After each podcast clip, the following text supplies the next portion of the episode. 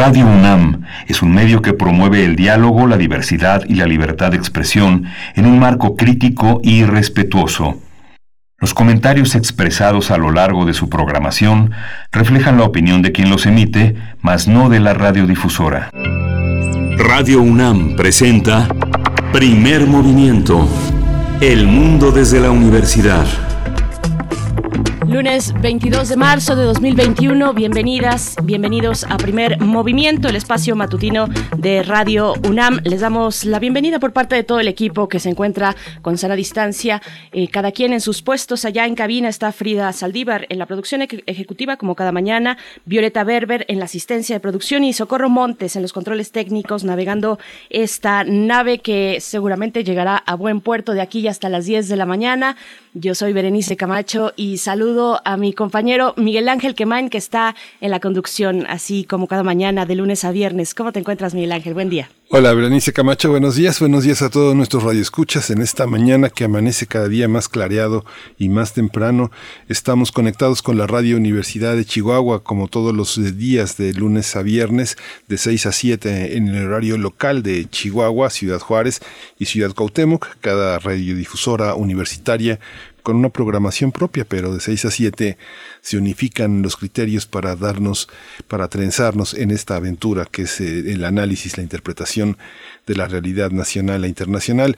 Vamos a, eh, vamos a iniciar hoy con medio ambiente, con la defensa de los bosques en México. Vamos a tratar el tema con la doctora Aleida Samar Alonso. Ella es coordinadora de la maestría en sociedades sustentables de la Universidad Autónoma Metropolitana. Es presidenta también de la Sociedad Mesoamericana y del Caribe de Economía Ecológica. Y también tendremos para esta primera hora nuestra charla acerca de la tecnología en la sección Singularidades Tecnológicas y TICs.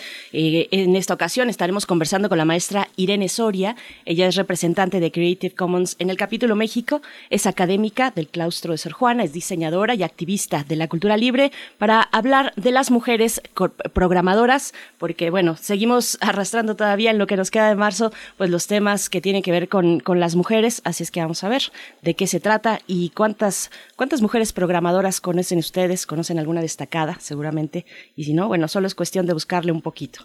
Sí, y vamos a tener, como habíamos eh, comentado el viernes pasado, la presencia de Vicente Rojo. Vicente Rojo fue uno de los artistas fundamentales en la definición de la cultura editorial eh, y la cultura plástica en el siglo XX, escultor, pintor, eh, diseñador, un hombre, un hombre multi, multifacético, un gran editor, Imprenta Madero, es uno de los proyectos editoriales más ambiciosos en la historia editorial de la, de la segunda mitad del siglo XX. La fundación de editorial era una de las editoriales independientes con una con, un, eh, con eh, una serie de autores de portadas que ya son emblemáticas. Vicente Rojo también cierra y abre una etapa, es una bisagra muy importante en la historia de México. Justo ayer, inusualmente, eh, Elena Poniatowska lo, lo, lo, señalaba como uno de los iniciadores, uno de los fundadores de un proyecto al que hoy, según Javier Arandaluna, eh, Iván Restrepo y la propia Elena Poniatowska, llenos de dolor y de furia, este, señalan a Jaime Labastida como un hombre que se embolsa 7 millones de dólares para vender un proyecto que marcó una diferencia editorial en el mundo. Vamos a tener la presencia de un gran editor y un gran escritor, Alberto Ruiz Sánchez, que es, dirige Artes de México y tiene un proyecto editorial de más de 40 años trabajando en la literatura y es uno de los herederos de la tradición que fundó eh, Vicente Rojo. Vamos a tratar el tema también con un arquitecto, Emilio Canek Fernández, que ha estado con nosotros y que hablará de esta presencia de Vicente Rojo en una ciudad como la nuestra en la arquitectura contemporánea. Emilio Canek es académico de la Facultad de Arquitectura de la UNAM y coordina el colegio académico de esta facultad. Y en esa segunda hora también nos seguimos eh, homenajeando y haciendo este repaso eh, breve porque es inabarcable, inacabable, digamos, poder eh, conversar en su totalidad, pues la influencia, el desdoblamiento del trabajo de Vicente Rojo en la cultura mexicana, pero hablaremos también de la comunidad cultural que se gestó en torno a Vicente Rojo. Vamos a conversar al respecto hacia el, por ahí de las 8.40 de la mañana, vamos a estar conversando con el doctor eh, Vicente Quirarte, poeta e investigador del Instituto de Investigaciones Bibliográficas de la UNAM, integrante del Colegio Nacional, que bueno, dicho sea de paso, el Colegio Nacional eh, pues ha realizado una pues una tarea muy importante al publicar tantos y tantos libros eh, de Vicente Rojo. Yo tengo aquí, por lo menos el mismo ilustrado por Vicente Rojo. Estoy revisando algunos de los que tengo por acá. Mar también creo que es de eh, Colegio eh, Nacional de Jaime Moreno Villarreal. No, este no, pero bueno, hay una gran cantidad, una gran cantidad de libros editados por Colegio Nacional. Vamos a hablar de lo que significó a nivel de lazos comunitarios en el sector cultura Vicente Rojo. Así es que bueno, esta la segunda hora será dedicada al maestro al editor, al diseñador gráfico, al pintor, al escultor Vicente Rojo. Sí, vamos a tener también la poesía necesaria hoy en voz de Berenice Camacho. Berenice, bienvenida a la poesía. Todo listo y con mucho gusto de llevar para ustedes, como cada día, la poesía. El día de ayer, 21 de, marzo, no solo es el Día Internacional de los Bosques, sino también eh, el Día de la Poesía. Mucha poesía, muchas recomendaciones poéticas estuvieron circulando en espacios digitales desde distintos foros. Así es que, bueno, yo, yo traigo uno de esos descubrimientos, poesía nueva eh, para, para la poesía necesaria. Y tendremos la mesa del día. Vamos a conversar sobre sobre cómo mirar a un año de la suspensión de clases presenciales en la educación media superior. Vamos a estar en la mesa del día con Sebastián Pla, él es doctor en pedagogía por la UNAM, investigador del ISUE y profesor de la Facultad de Filosofía y Letras también de esta universidad. Y en la misma mesa, la doctora Gabriela de la Cruz, investigadora también del ISUE y profesora de la Facultad de Psicología. Actualmente desarrolla el proyecto PAPIT, retorno escolar en educación media y la educación como derecho y factor de inclusión. Sí, vamos a cerrar esta edición de primer movimiento con Biosfera en Equilibrio, la sección dedicada a la ecología, el agua y la naturaleza. Es el tema de la doctora Clementina Equigua, que se dirige hoy al Día Mundial del Agua y el tema es sobre el significado de este el lugar común dice del vital líquido y que no es un lugar común, es un lugar común vigente. Ella es bióloga y doctora en ciencias de la Facultad de Ciencias de la UNAM, es divulgadora en el Instituto de Ecología, en donde también lleva las redes sociales eh, del instituto y de la revista digital Oikos. Bien, pues vamos con nuestro corte informativo sobre COVID-19, información nacional, internacional y también de la UNAM. COVID-19. Ante la pandemia, Sigamos informados. Radio UNAM.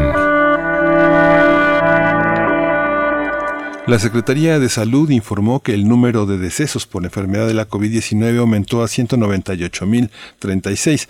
De acuerdo con el informe técnico que ofrecen las autoridades todas las eh, noches, los casos estimados son ya 2.390.095. Para el caso de Ciudad de México, esta permanecerá una semana más en color naranja del semáforo epidemiológico COVID-19 al mantener un descenso en el número de contagios y hospitalizaciones. Claudia Sheinbaum, jefa de gobierno, insistió a la población seguir acatando las medidas sanitarias para evitar una tercera ola ante las vacaciones de Semana Santa. Sí, descubrió que el, virus del COVID-19 no se va, no se va de vacaciones. y la nota internacional dice que la Organización Mundial de la Salud afirmó que se debe garantizar que los avances que nos han proporcionado las nuevas formas de control de las enfermedades no se limite a los países ricos, sino que posean un alcance global. Sumilla Swaminathan, científica líder de la OMS, dijo que para revertir esa situación fue creado el mecanismo COVAX para distribuir equitativamente 2.000 millones de vacunas contra la COVID-19 a los países más pobres. La científica también dijo que es precisamente ahora que el mundo empieza a vislumbrar el principio del fin de la pandemia del coronavirus que debemos empezar a prepararnos para la próxima pandemia. Sí, a un año del confinamiento por la emergencia sanitaria del coronavirus y de los retos que impuso la pandemia de la COVID-19, la UNAM no se ha detenido, ya que continúa con sus tareas sustantivas a través del ámbito virtual. A pesar de las complicaciones por la contingencia sanitaria, la Universidad Nacional Autónoma de México ha impartido miles de clases a distancia y llevó, llevó a cabo más de 15.000 actividades virtuales. Entre las múltiples acciones destaca la instalación y operación de centros hospitalarios, así como los servicios de apoyo médico, psicológico y de asesoría jurídica para toda la población. A la fecha, la UNAM ha puesto en operación 14 centros PC Puma en el Valle de México, donde pone a disposición de estudiantes 4.000 equipos de cómputo e Internet de alta velocidad, además de la creación del campus virtual, que ha beneficiado a 28.300 docentes.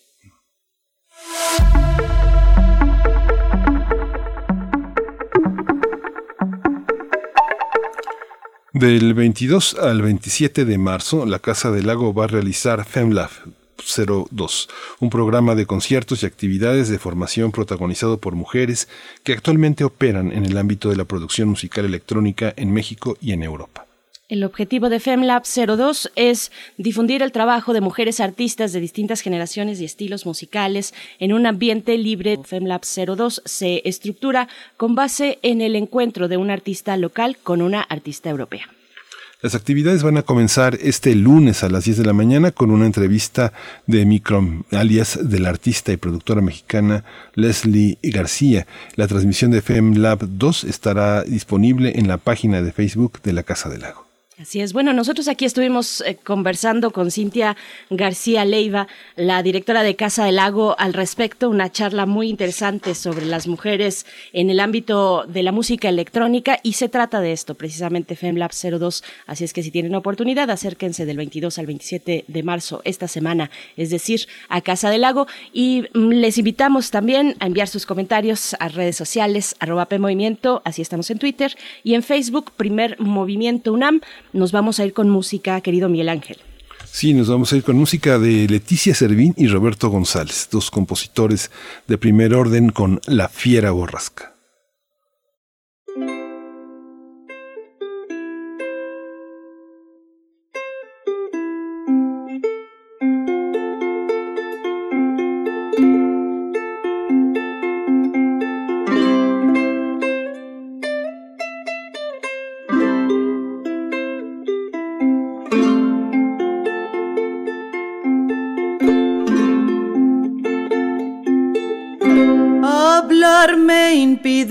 Ojos y es que se anticipan ellos viendo lo que de decirte.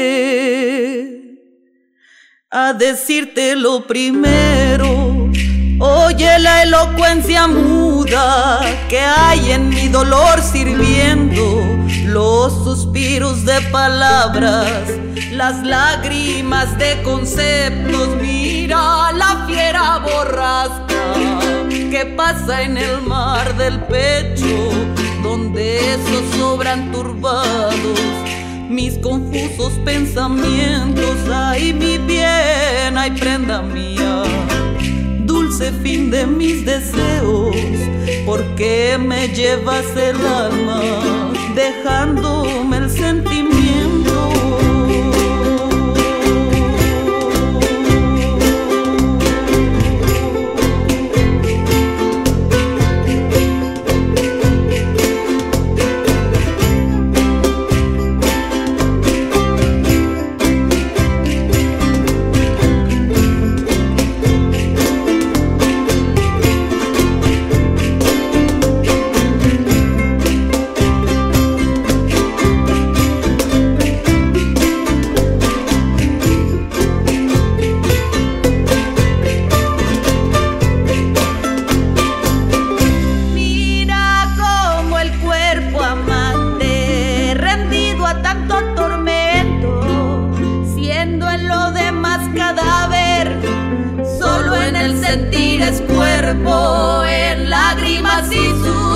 Suspiros,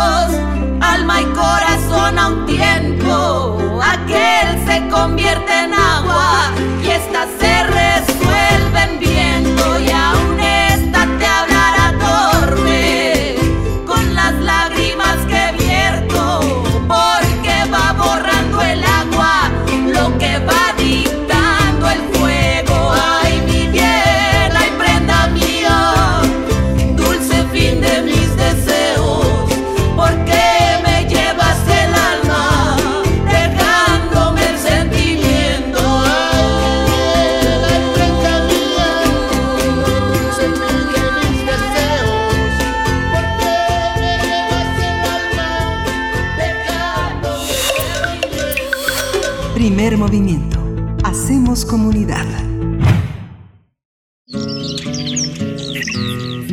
Lunes de Medio Ambiente.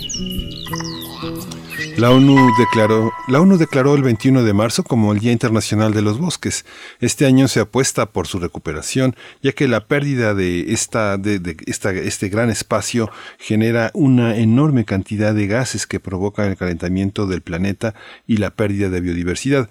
Además, las actividades de reforestación y recuperación de masas forestales generan bienes y servicios sostenibles. Los bosques representan el pulmón de toda la Tierra. Actualmente comprenden un tercio de la superficie terrestre, repartidas en millones de extensiones por todo el mundo, y hay una gran cantidad de ellos, de los bosques, que se encuentran protegidos y que han sido declarados Patrimonio de la Humanidad. En ellos habitan una gran variedad de especies vegetales y animales que forman parte del equilibrio natural de todo el ecosistema que habita la Tierra. Alrededor de 1.600 millones de personas dependen directamente de los bosques para sobrevivir, proporcionándoles alimento, energía, medicina y abrigo. Pese a todos estos beneficios, la deforestación continúa a un ritmo imparable de unos 13 millones de hectáreas al año. Lamentablemente en México también existe otro problema y es que los defensores ambientales suelen ser amenazados, desaparecidos o asesinados. Tan solo en los últimos cuatro años, 64 personas han perdido la vida por defender los bosques y recursos naturales de sus comunidades. Por ello, en el marco del Día Internacional de los Bosques, el Consejo Civil Mexicano para la Silvicultura Sostenible hizo un llamado a las instituciones gubernamentales para cumplir su obligación de garantizar los derechos y la seguridad de las comunidades indígenas y campesinas, que son dueñas y habitan la mayor parte de los territorios forestales del país. A propósito del Día Internacional de los Bosques, vamos a hablar de la situación de los defensores de estos ecosistemas en México. Hoy está con nosotros la doctora Aleida Samar Alonso. Ella es coordinadora de la maestría en Sociedades Sustentables de la Universidad Autónoma Metropolitana. Es presidenta de la Sociedad Mesoamericana y del Caribe de Economía Ecológica. Bienvenida, eh, doctora Aleida Samar Alonso, a esta mañana. Gracias por estar con nosotros en primer movimiento. Al contrario, muy buenos días. Es un placer estar con ustedes. Muy buenos días, doctora Leida Azamash. Gracias por estar aquí. Bueno, pues coméntenos, por favor, eh, cuál es la situación en la que se encuentran los bosques en este país, pero también de las comunidades y de los activistas, de las y los defensores del territorio, que desafortunadamente pues tenemos casos de, eh, puntualmente con los bosques, relacionado con los bosques, pues de eh, defensores que son perseguidos, que han sido incluso asesinados en el norte del país, en cualquier lugar del territorio, doctora. Muchas gracias, Berenice, y gracias, Miguel. Bueno, yo los escuchaba ahora ustedes diciendo justo, ¿no?, del Día Mundial de los Bosques. Primero nada más comentar brevemente algo de lo que ustedes ya decían. Bueno, eh, además de los evidentes eh, beneficios, ¿no?, que nos proporcionan los árboles, como ustedes ya lo comentaban, pues producen oxígeno nuevo, captan dióxido de carbono, pues también son un banco de biorecursos y de especies endémicas, disminuyen el cambio climático, aumentan la biodiversidad, ayudan al ciclo del agua, preservan nuestra salud y además en invierno también guardan el calor del suelo, son barreras entre el aire frío y la superficie. También evitan la migración de plantas e insectos a climas con climas distintos, ¿no? Y los árboles también nos ayudan a mitigar el ruido porque nos, son barreras contra justo el ruido, ¿no? Ayudan a perpetuar el ciclo hidrológico devolviendo el vapor de agua a la atmósfera y bueno, si no hay árboles, pues aumenta la frontera de desertificación, porque la tierra se puede volver árida por degradación forestal y la reducción de calidad de los bosques también. Y bueno, nos ayudan también a preservar la seguridad alimentaria, porque reservan alimentos eh, diversos para nuestro futuro, evitan que seamos desplazados ambientales, porque no tenemos que ir a otras regiones en busca de tierras fértiles que nos permitan pues tener alimento y agua situación que además cada vez es más, común en muchas partes de la Tierra. Y bueno, en términos concretos, y que me parece algo muy importante, que a veces no lo tenemos como en mente, ¿no? Eh, los bosques también nos ayudan a distintos tipos de seguridad. Seguridad del agua, seguridad energética, seguridad alimentaria, seguridad de salud, seguridad de los medios de subsistencia y seguridad de regulación climática. Si más adelante hay tiempo, podemos comentar ese tipo de seguridades. Pero bueno, la situación de, de los bosques en México. Eh, siendo intentando ser como más precisa, el monitoreo forestal me parece a mí que es una tarea muy compleja durante las últimas dos décadas la Comisión Nacional Forestal, CONAFOR, ha realizado importantes mejoras metodológicas para este análisis, eh, pero los resultados son dispares dependiendo del material disponible para la consulta. En el informe técnico para el periodo de este siglo, más o menos 2001-2018, si consideramos todo el periodo en conjunto, los datos disponibles de la tasa anual de deforestación son más de 200.000 hectáreas anualmente. Para darnos una idea, la Ciudad de México mide alrededor de 230.000 hectáreas. O sea que desde hace dos décadas la pérdida acumulada ha sido de casi eh, 400 millones de hectáreas, lo que equivale a 16 veces el tamaño de la Ciudad de México. Entonces, eh, para precisar, o para tener datos más exactos y comprender los alcances, sería importante revisar el documento de CONAFOR. Eh, por eso creo que es una simplificación de estos datos, pero el, el documento de CONAFOR tiene una enorme riqueza y profundidad metodológica. También es necesario aquí señalar que existe pues más de una docena de estudios independientes con tasas de deforestación que son mucho más altas que las que proporciona CONAFOR. Por eso eh, depende qué estudio revisemos. ¿no? Y bueno, eh, ¿por qué pasa la deforestación en México y en el mundo? Pues depende de, del lugar, de dónde se ve.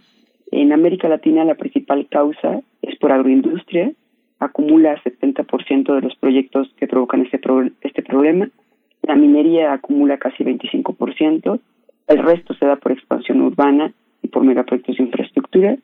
En México esta tasa no está del todo clara. Algunos datos no institucionales señalan que más del 65% de esta tasa de deforestación nacional se deriva de proyectos agroindustriales o de la necesidad de convertir pues grandes áreas en potreros también. Y por otra parte, en las últimas décadas también la minería resalta, ¿no?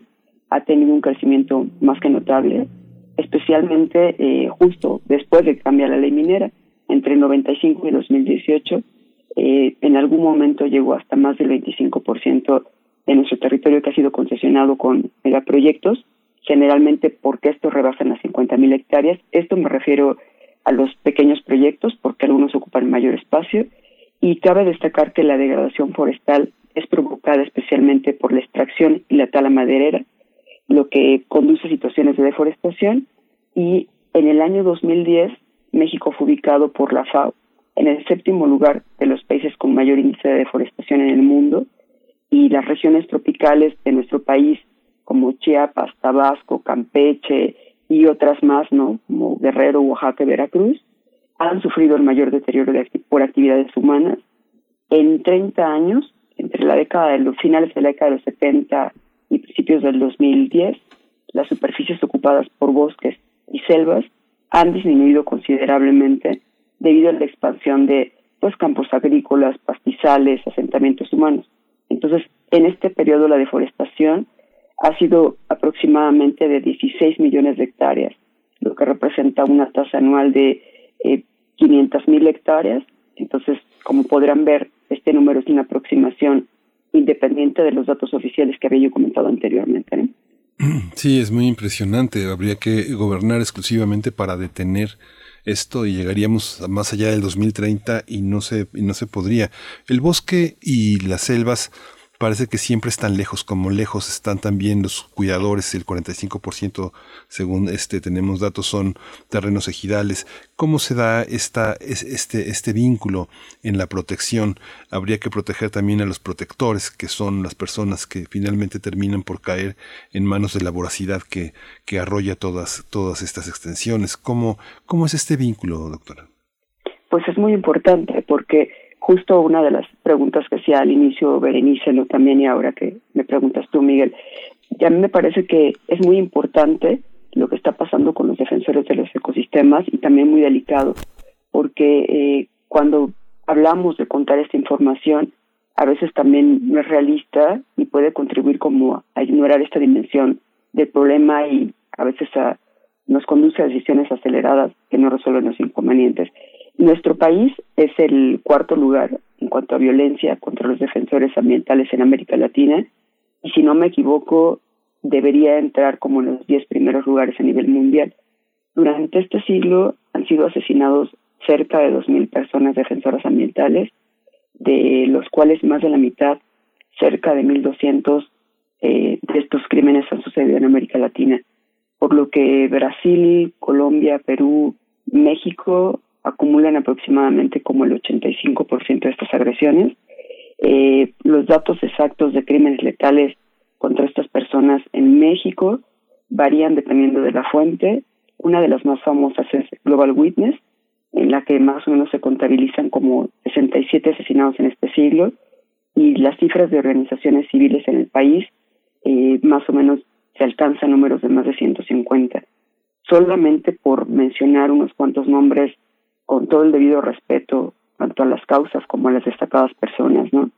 Triste, tristemente, pues hay algunos casos muy célebres y muy conocidos como pues Homero Gómez González, ¿no? Que él era defensor de los bosques, eh, donde hiberna la mariposa monarca, quien fue asesinado a principios del año pasado.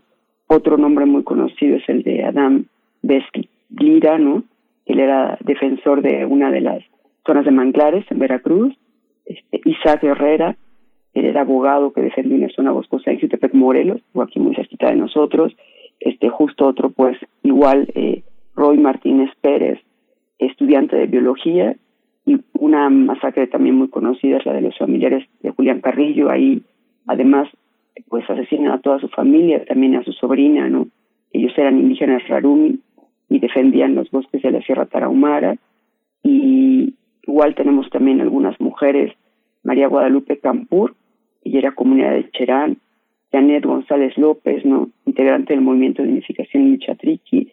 Y bueno, así podría seguir mencionando una lista de defensores de distintas causas y de actividades extractivas de los bosques durante un buen rato y no tenemos a todos porque creo que nunca nos enteramos de, de muchos, ¿no? Entonces, me parece que son precisamente los defensores de bosques y selvas quienes se ven agredidos en mayor nivel y generalmente son personas de origen rural e indígena los principales objetivos de este tipo de acciones violentas. Dos de cada tres de estos crímenes, eh, como comentaba, son personas indígenas y es importante mencionar acá algo que creo que casi nunca se dice, ¿no? Estos casos eh, el 20% de estos casos están directamente relacionados con mujeres. Parece que no es mucho, o sea, el número de mujeres que perdieron la vida pues es menor en comparación con los varones, pero vale la pena señalar que las activistas feministas tampoco son comunes. Si bien no hay datos oficiales sobre la composición de género entre el total de los defensores ambientales en América Latina, lo cierto es que a través de estas cifras sí se puede indicar el volumen total de mujeres que participan en la defensa del territorio es mucho menor que el de los hombres, pero creo que responde principalmente a tres particularidades que son las que he investigado. Uno es la estigmatización. Eh, generalmente siempre eh, es mayor para ellas porque en América Latina es mal visto que participen en acciones más allá de las de su propio hogar. Dos, porque el tipo de violencia que, que, que enfrentan, debido pues generalmente que cuando defienden el territorio no hay amenazas sexuales eh, algo que sucede casi exclusivamente para las mujeres. Y tres, aquí hay una falta de respaldo institucional y colectivo, porque en nuestra región muchas mujeres pues no heredan territorios y tampoco eh, se, puede pueden asociar a posiciones de mando. ¿no? Entonces, bueno, podríamos a lo mejor revisar que en términos absolutos la diferencia de crímenes es alta, pero en proporción la participación podría estar equilibrada quizá mayor. Y bueno, uno de los problemas en general que se observa en estas situaciones de los crímenes que mencionan y los asesinatos es que las comunidades donde se realizan las actividades extractivas intensivas generalmente son poblaciones marginadas con alto nivel de pobreza, donde además los hombres suelen migrar o abandonar estos espacios para buscar oportunidades laborales en otros lugares. Eh, doctora, yo me quedo pensando en uno de tantos casos, pero con ciertas características, que es el de Isidro Valdenegro, defensor Raramuri, eh, que, tuvo un reconocimiento internacional, que tuvo, digamos, este spot o este, eh, esta luz sobre su trabajo, sobre su labor, pero aún así es asesinado. ¿Qué, ¿qué, acciones, qué acciones ha desplegado el Estado para proteger a los que defienden el territorio? Pienso, por supuesto, recientemente en este acuerdo de Escazú signado por México eh, este año o a finales del año pasado, no recuerdo exactamente, pero muy, muy próximo, donde pues se legitima la eh, y se amplían los derechos de defensa del medio ambiente eh, y bueno, es un, es un paso muy importante a nivel regional para México. Pero ¿qué, qué elementos sostienen la protección de los que defienden, defienden el territorio? Demasiado me preocuparía. Yo pensaría que es al revés. pensaría que hay muy pocos elementos. O sea, tienes razón, ¿no? Una de las cosas eh, adecuadas sería justo el acuerdo de Escazú y me parece que es muy bueno, pero yo más bien vería los contras. Eh, no, no encuentro como muchos a favor desafortunadamente y me parece que uno de los problemas que enfrentan justo los defensores ambientales es esta falta de interés de parte del Estado para lidiar con esto, porque si antes justo de la pandemia que estamos viviendo del COVID-19 era difícil que la agenda pública se viera influida por estos asesinatos, ahora me parece que esta pandemia eh, ha hecho casi imposible que, por ejemplo, los grandes medios de comunicación dediquen atención a estos temas a menos de que sea un interés evidentemente político. Afortunadamente, los medios independientes pues sí publican o sí difunden esa información, y el día de hoy estamos hablando de esto y me parece muy bueno. Otro problema que veo es que el gobierno federal ha dejado en el limbo el fideicomiso que usaba para atender la emergencia social, ¿no? Lo cual ha despertado dudas y ha generado observaciones de parte de organizaciones internacionales pues sobre este tema. Esta, la que tú acabas de comentar, Berenice, es la única buena noticia, ¿no? que se ve en el horizonte la ratifica, bueno, que ya se ratificó el acuerdo de Escazú y que para este año por fin ya está entrando en vigor y va a permitir obligar al Estado a garantizar el acceso a información sobre ese tema, además crear pues mecanismos mucho más claros de acceso a la justicia ambiental, ¿no? Y bueno, aquí creo que va a ser muy importante primero que no solamente los defensores ambientales son los afectados por estos crímenes, sino también, como comentaba, ¿no? El caso de que afecta a sus familiares directos, a toda la población que rechace las prácticas destructivas de los bosques o de cualquier otra actividad extractiva, ¿no? Y aquí además me parece que lo más grave es cómo el Estado enfrenta esta discordia social, porque si la población ve en los gobiernos una amenaza, entonces va a dejar de confiar en las autoridades y comenzar a tomar medidas de resistencia que incluso pueden conducir a la violencia. Entonces es importante que los gobiernos tengan en consideración la imposición por la fuerza de este tipo de proyectos cualquier proyecto extractivo solamente genera pues mayores conflictos en el largo plazo que incluso pueden deslegitimar al mismo Estado, ¿no?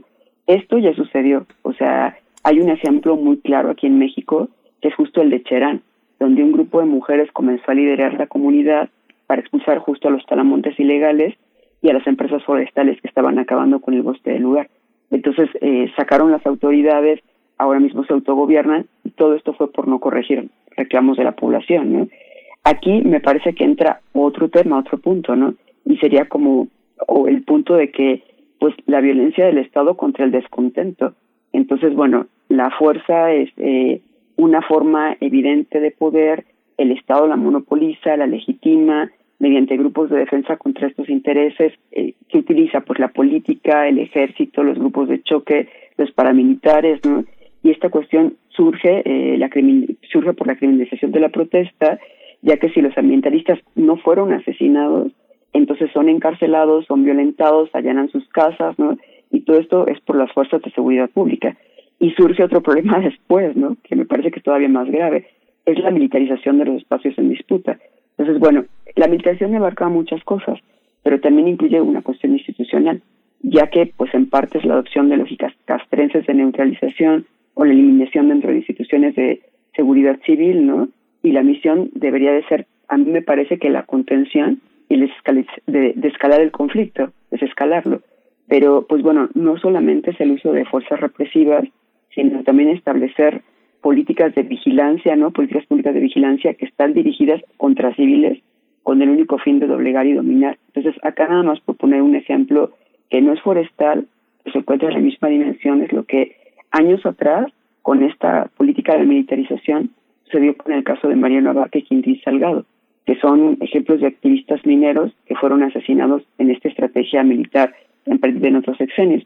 Entonces, bueno, aquí eh, justo esta parte de militarización no es la amenaza más grave que enfrentan los ambientalistas forestales, pero detrás de todo esto también se encuentra otro punto, que es la captura del Estado por parte de grupos criminales que ponen en riesgo además el interés de pues económico de narcotraficantes, ¿no?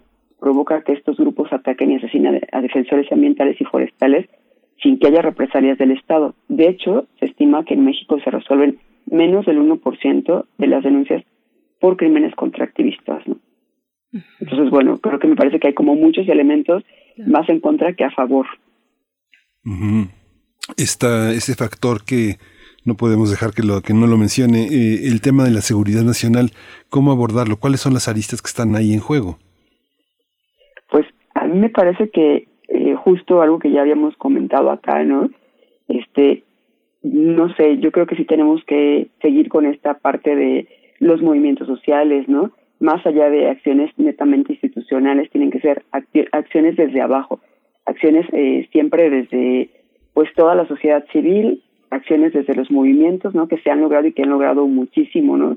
Bajo la protesta y todos tipos de, todos los tipos de protesta, no solamente me refiero a las manifestaciones, sino también, o sea, las manifestaciones en las calles, sino también a la unidad, a la unidad colectiva. Yo creo que siempre llamando mucho a la unidad colectiva es una forma de, de lograr muchas cosas, ¿no? Llamar al Estado, llamar también a través de estos movimientos, llamar a la legalidad, desde abajo hasta arriba, ¿no? Llamar a la unidad, creo que es una forma de, de poder lograr de que pues se haga caso. Y ahora justo también, pues a través de los distintos medios de comunicación, creo que los movimientos pueden lograr mucho y hay distintas formas. Entonces, eh, no sé, pongo igual un ejemplo de algo que está sucediendo en el estado de Morelos, este, no de forma forestal tampoco, sino también eh, de una forma, eh, me refiero a un movimiento antiminero, ¿no?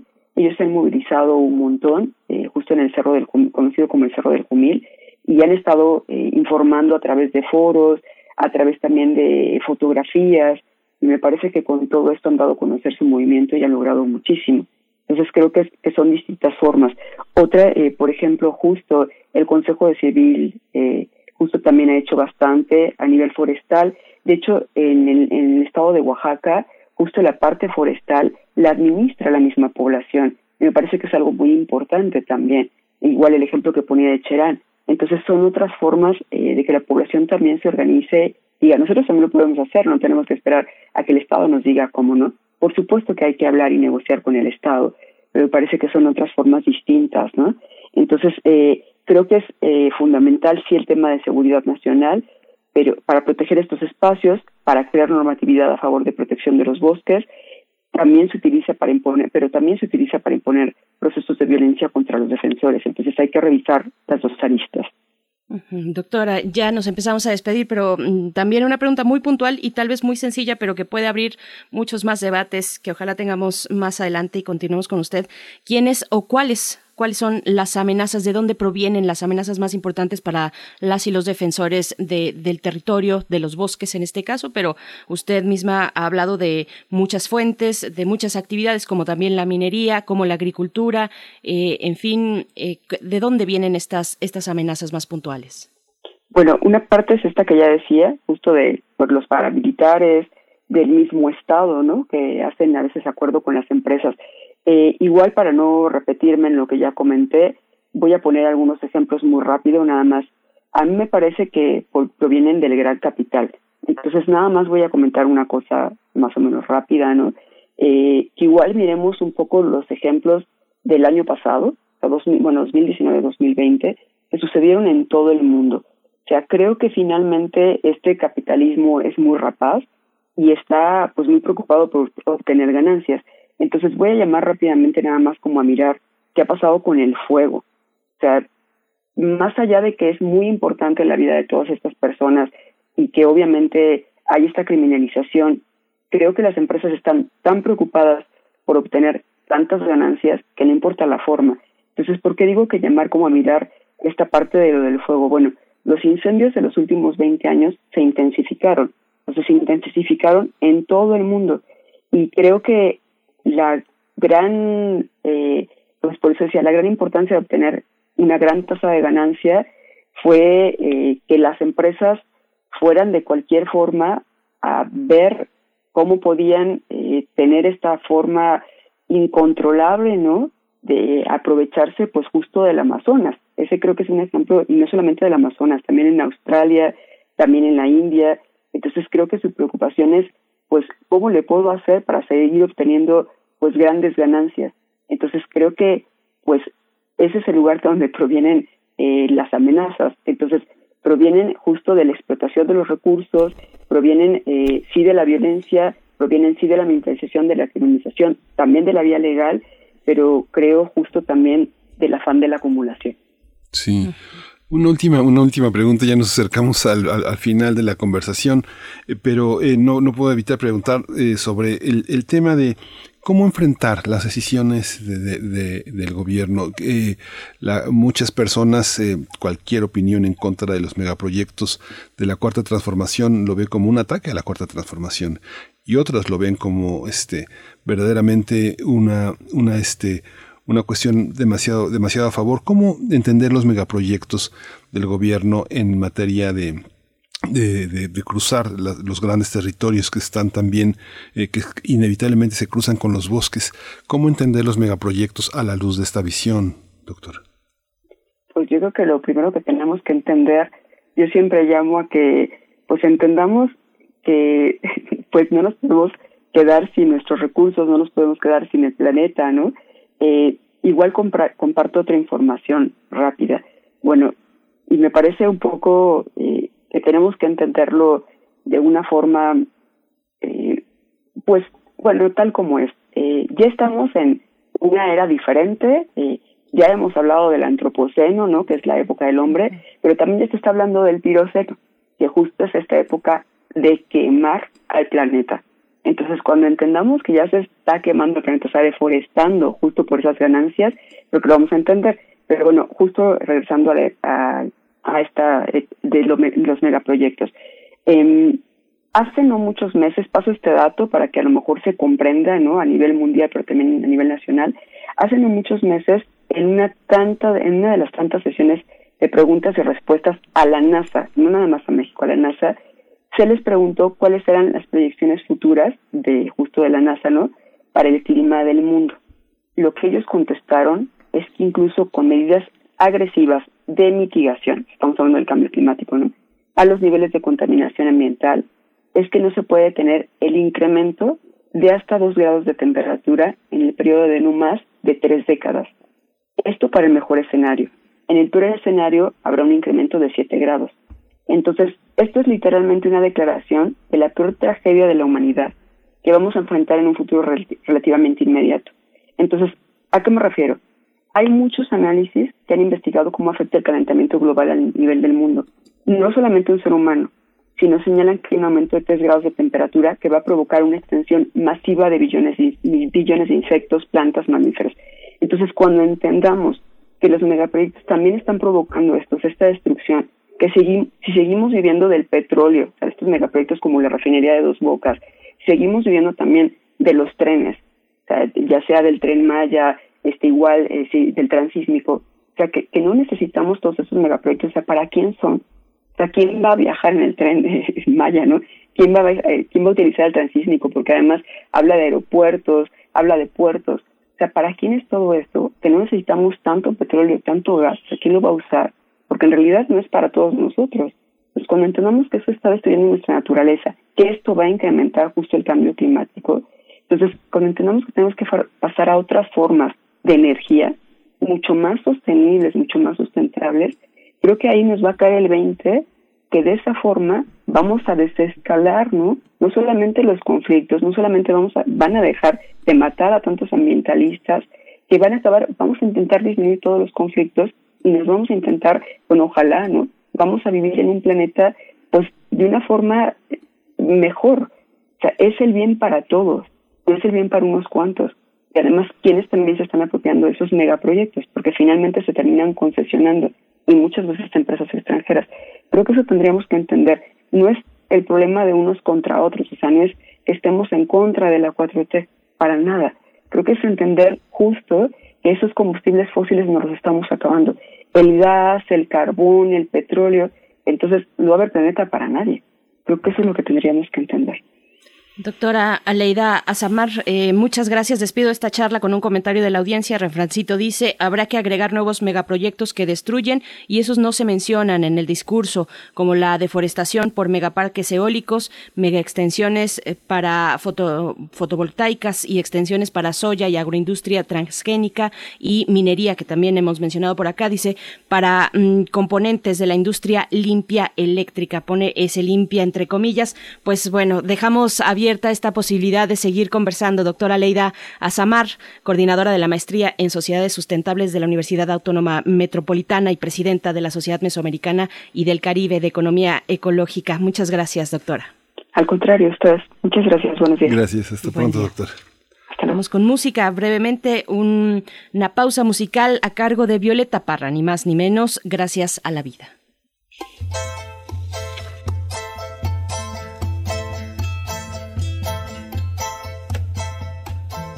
Gracias a la vida que me ha dado tanto, me dio dos luceros que cuando los abro, perfecto distingo lo negro del blanco.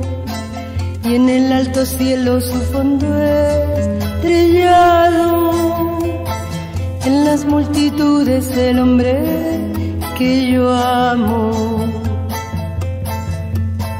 Gracias a la vida que me ha dado tanto, me ha dado el oído, que en todo su ancho graba noche y día, grillos y canarios, martillos, turbinas, ladridos, chubasco y la voz tan tierna de mi bien amado. Gracias a la vida que me ha dado tanto me ha dado el sonido y el abecedario con él las palabras que pienso y declaro, Padre, amigo, hermano, y luz alumbrando la ruta del alma del que estoy amando. Primer movimiento. Hacemos comunidad.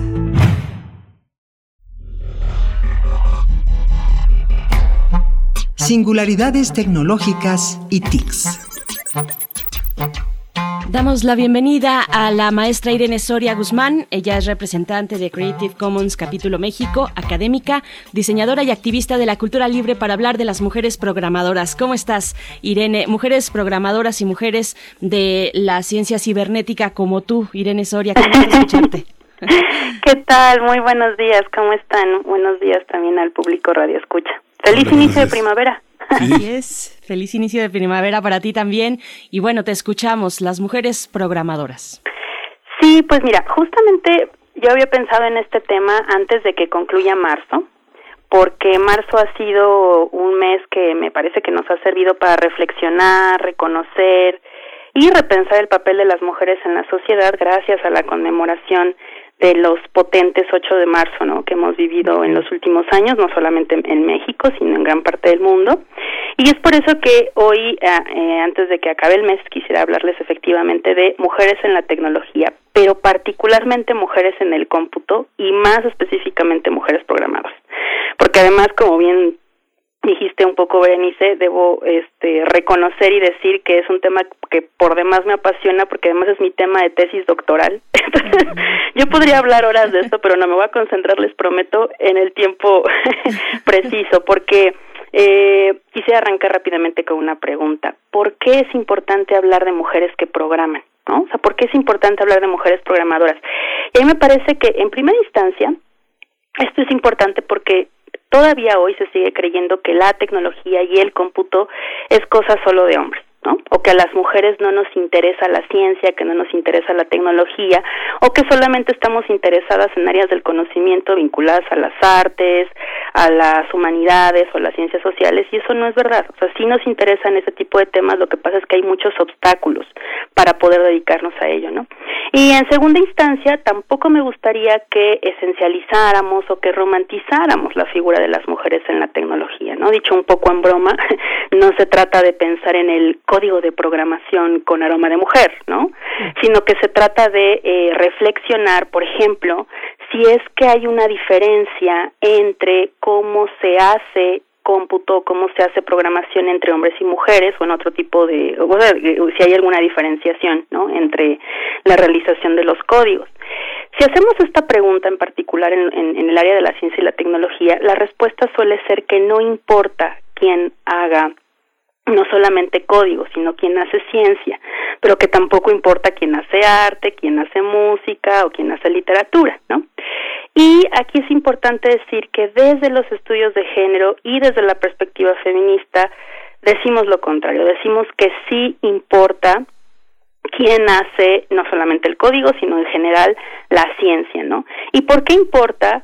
porque la vivencia y las experiencias particulares que se viven por haber sido socializadas como mujeres pero también por ser, por ejemplo, parte de un grupo minoritario o cuando se es parte de un grupo marginal o se está en una condición de subalternidad, también esto suele influir en la manera en la que vemos el mundo y eventualmente en la que planteamos incluso los problemas o nos hacemos preguntas. ¿no? Por eso que rápidamente quisiera hablarles de tres mujeres programadoras, muy muy brevemente, que en realidad es para que el público radio escucha las conozca y, busque incluso más de ellas y, investigue más, porque son tres mujeres en tres etapas eh, distintas, o en, tres eh, etapas de la historia distintas. La primera de ellas es Ada Lovelace. Ada Lovelace vivió en el siglo XIX y ella, al criticar y estudiar la máquina analítica de Charles Babbage, que por cierto fue como el antecedente, uno de los primeros antecedentes que tenemos de la, de la computadora, eh, escribió el primer análisis algorítmico de la historia. Y prácticamente con esto ella propone la posibilidad o vislumbra la era digital como la conocemos hoy. Ella de alguna u otra manera funda las bases de la algoritmia que hoy, por ejemplo, nos permite el aprendizaje de máquina o lo que algunas personas llaman inteligencia artificial. Y todo este análisis está en sus cartas. Y es, es bien interesante acercarse a Ada Lovelace, que además sus cartas fueron relativamente, según entiendo, recientemente publicadas. Incluso lo hizo antes que el propio Turing, ¿no? Algo algunos años antes, estamos hablando nuevamente del siglo XIX. La segunda mujer de la que quisiera hablarles el día de hoy es Margaret Hamilton. Margaret Hamilton en 1965 lideró el equipo que escribió las líneas de código del Apolo 11, es decir, las líneas de código que llevaban a la humanidad a la Luna. Incluso Margaret Hamilton es considerada como la primera ingeniera de software, aunque bueno, en los 60 no hablábamos del software como tal o como lo conocemos hoy, pero bueno, es considerada una de las primeras mujeres ingenieras en software. Y la tercera mujer de la que quisiera hablarles es una mujer mexicana. De, la, de, de, estos tiempos, digamos, ¿no? Ella es una mujer muy joven, además, eh, Paola Villarreal. claro. Paola Villarreal, sí, es que es, somos fans de Paola. Totalmente. Paola Villarreal en el 2019 ella fue considerada como una de las 100 mujeres más influyentes por la BBC, incluso al mismo, eh, también está Yalitza Aparicio en esta lista. Eh, Paula Villarreal es una programadora autodidacta, esto es bien interesante, ¿no? Eh, como les decía, es súper joven, tiene como 37, 38 años, y ella, eh, digamos, trató diferentes datos, se hizo, hizo una visualización de diversos datos en el proyecto Data for Justice. Y el proyecto Data for Justice logró revertir más de 20.000 condenas por drogas, pues eh, logró comprobar que muchas de estas condenas eran por sesgos raciales, no por prejuicios raciales, pues había un sesgo de detención en barrios latinos y negros. Pero bueno, un poco para irnos acercando a una reflexión al respecto, sí me parece que actualmente ya hay cada vez más mujeres programadoras o más mujeres que estamos entrando en la tecnología. Esto creo que no hay duda. Sin embargo, me, gustaría subrayar y no quisiera dejar de apuntar que hay que cuidar que el hecho de que haya mujeres en la tecnología o más mujeres programadoras no sea solamente para cubrir una cuota de género, ¿no? O sea, que no sea solamente por cubrir la cuota y que no sea solamente que haya más mujeres en las empresas porque podemos pagarles menos. ¿No? Que también eso llega a pasar. No es para esto, ¿no? La idea es poder equilibrar quiénes son las personas que hacen nuestras tecnologías para que no se quede solamente en un grupo poblacional, ¿no? Sino que haya no solamente más mujeres en general, sino especificar que haya más mujeres negras, más mujeres latinas, mujeres trans programando, mujeres indígenas, ¿no? Porque estas miradas van a ofrecer particularidades y, van a ser, digamos, eh, formas específicas que nos ayuden a resolver problemas que otros no ven, ¿no? Entonces, pues bueno, digamos que de alguna manera estamos también urgiendo a que esto suceda en nuestra máxima casa de estudios, que si bien ya ha hecho una labor importante, por desgracia todavía seguimos viendo eh, y escuchando anécdotas de mujeres, por ejemplo, en la Facultad de Ingeniería, de jóvenes estudiantes, que siguen estando en un espacio eh, hostil, en un ambiente difícil para ellas, ¿no? Y son pocas además las mujeres que están estudiando ingeniería, por poner un ejemplo, ¿no? Y bueno, por último, quisiera eh, hacer siempre como el llamado también a, las niñas. ¿no? Es en la infancia donde se pueden incentivar estos intereses y me parece importantísimo que podamos hablarle a las niñas y que se interesen en estos temas y literalmente lo que yo digo, ¿no? Programarlas para que nada ni nadie las detenga. Pues, Entonces, ojalá. Maestra Irene Soria, sí, por supuesto que nos dejas esa tarea, esa tarea de, pensar además en la tecnología como un servicio de la sociedad para, para la sociedad y para resolver sus problemas. Y hay puntos ciegos, lo que decías, ¿no? Hay puntos ciegos que no podemos observar y tratar, por lo tanto, porque estamos habitando un, eh, un piso específico. Por último, nada más está este libro de Remedios Zafra, Mujeres que crean, programan, prosumen y teclean, eh, que tuvo el premio Málaga de ensayo en 2012. Bueno, una recomendación a cargo de páginas de espuma.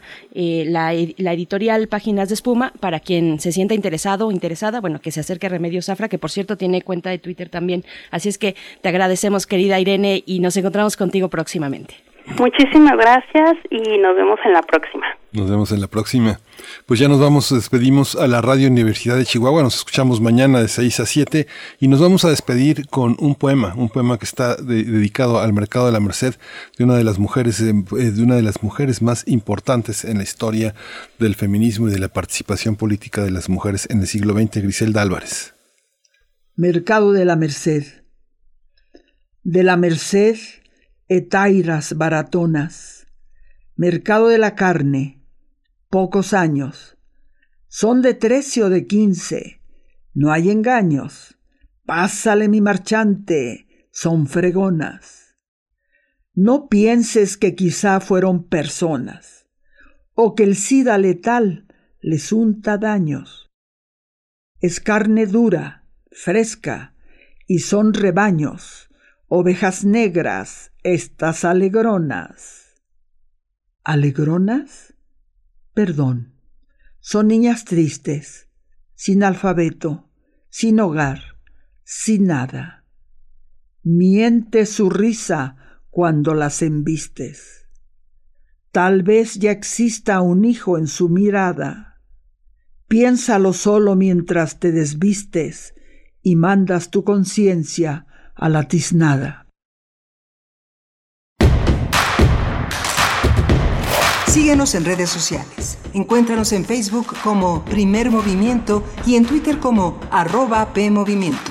Hagamos comunidad.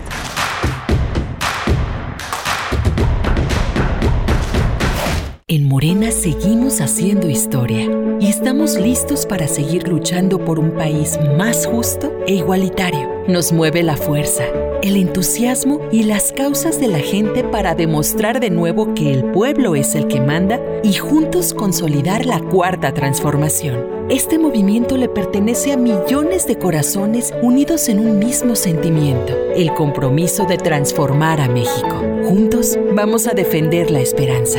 Morena. El crimen organizado avanza, los jóvenes sin oportunidades. Es el México del retroceso de Morena. Llegó la hora de corregirlo. El PAN gobierna mejor y gobierna para todas y todos. Querétaro es primer lugar nacional en entrega de asistencia social alimentaria. Quintana Roo es de los líderes nacionales en rendición de cuentas de recursos contra COVID. Y Nayarit recuperó más de 4.000 empleos durante la pandemia, siendo uno de los estados con menos casos. Habla Marco Cortés, presidente nacional del PAN. Cambiemos hacia el futuro. Únete a Acción por México. Partido Acción Nacional. Dos conchas, rilete y oreja. Serían 35 pesos. Claro que sí, señorita.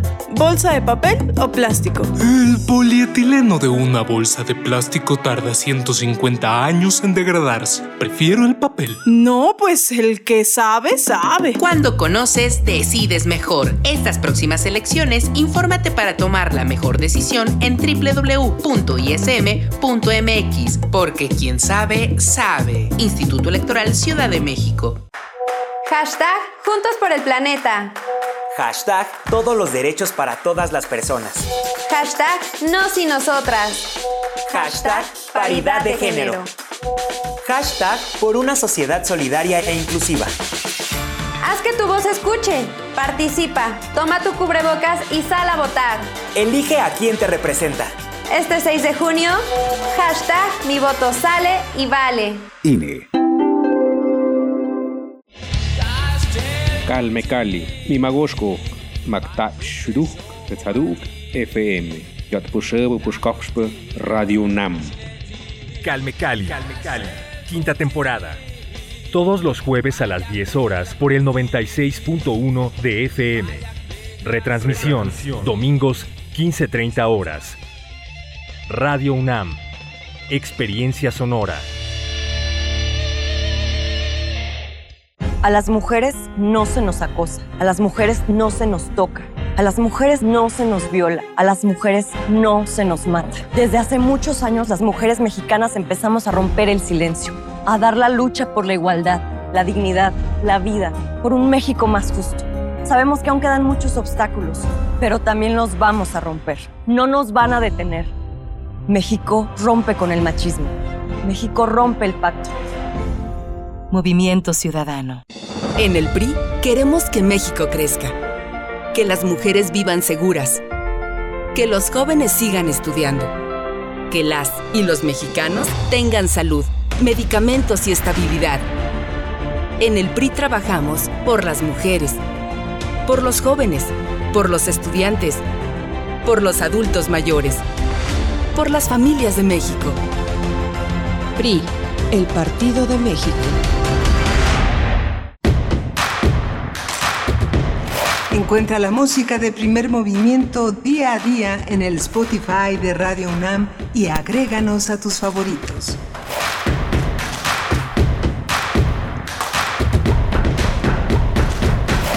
Hola, buenos días. 22 de marzo, lunes 22 de marzo, son las 8 de la mañana con 6 minutos y le damos la bienvenida a la radio Nicolaita, que como todos los, eh, todas las semanas estamos eh, trenzados en un mismo proyecto, en una misma frecuencia que alimenta desde Morelia, Michoacán, a este gran estado que es eh, Michoacán y que eh, y, que tiene una participación enorme de la universidad en su vida social. Estamos aquí, Frida Saldívar en la producción ejecutiva, Violeta Berber en la asistencia de producción, Socorro Montes en los controles técnicos y Berenice Camacho en la conducción. Buenos días, querida Berenice. Miguel Ángel Quemain, muy buenos días. Gracias, gracias a quienes continúan en esta transmisión, a quien también nos presta sus oídos allá llegando a Morelia en la radio Nicolaita en el 104.3. Como siempre, un gusto saludarles.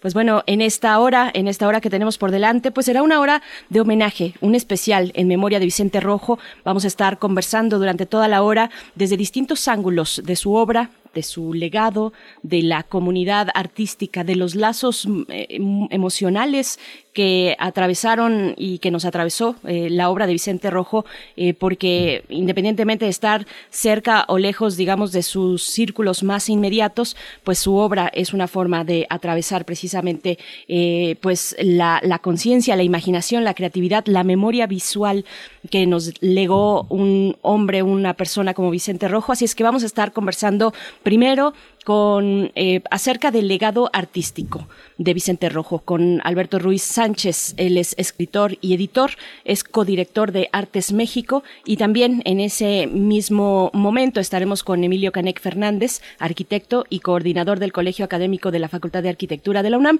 porque también hay que recuperar, eh, hay que traer a cuento pues lo que significó en un ámbito que me parece popular, que es el de la escultura urbana. Popular en el sentido de esta gran cercanía, pues que tenemos constantemente al cruzar las calles, al caminar nuestras calles en todo el país y encontrar una escultura, una escultura urbana de Vicente Rojo. Así es que bueno, también está ese legado en el paisaje urbano de este gran artista Miguel Ángel. Sí, justamente vamos a tener también la presencia de Vicente Quirarte, también uno de los testigos de todo el desarrollo intelectual en la segunda mitad del siglo XX. Eh, Quirarte ha estado vinculado también a este desarrollo del mundo intelectual desde la universidad, eh, desde los ámbitos de la de la protección del patrimonio, del patrimonio clásico, un hombre cercano eh, en su momento a Rubén Bonifaz Nuño, un, un extraordinario poeta, un ensayista también de, de, primer orden. Vicente Quirarte también es un narrador y es un investigador, un gran difusor. Así que el vínculo con eh, Vicente Rojo pues es natural. Vicente Rojo también es uno de los eh, grandes protagonistas del periodismo cultural. Él es una de las, una de las cabezas creadoras eh, más significativas de el exilio español en México, su presencia en el desarrollo del periodismo junto a poetas eh, fundamentales eh, desde su llegada, que empezó a buscar trabajo y a colocarse en los escenarios del periodismo cultural, pues es fundamental. ahora, la presencia de Rojo anima una, una puesta en escena de matices muy importantes en las consideraciones que desde la cuarta transformación se han elaborado sobre los intelectuales, el presidente los ha llamado intelectuales orgánicos, y la presencia de Rojo, y yo creo que la presencia hoy de Alberto Ruiz Sánchez y de Vicente Quirarte anima a distinguir eh, parte de los grupos culturales que han animado la vida, la vida de México, fundamentalmente el presidente se ha referido a grupos que se han decidido por la vida política desde lo cultural, pero la presencia de Rojo y la presencia de las editoriales desde el Fondo de Cultura Económica siglo XXI, Editorial Era, ha colocado la balanza en otro territorio. Él mismo, Vicente Rojo, en el, en el caso de esta, esta bisagra de la generación de la ruptura, y el nacionalismo pictórico rojo es una vice rara también en ese, en ese paisaje. Ya nos dirá Alberto qué piensa sobre ese territorio, pero justamente la presencia, la amistad profunda con Carlos Monsiváis, con José Emilio Pacheco y con Elena Poniatowska, tres cabezas eh, importantísimas, es fundamental. ¿no? La última relación con otra gran escritora que representa también otro lado de la tradición, que es Bárbara Jacobs, también lo coloca en un ámbito muy importante, Berenice. Pues como pueden ver y bueno, pueden escuchar, tenemos muchos deseos ya de conversar sobre el legado de Vicente Rojo, así es que vamos para allá. Vamos. Primer movimiento. Hacemos comunidad.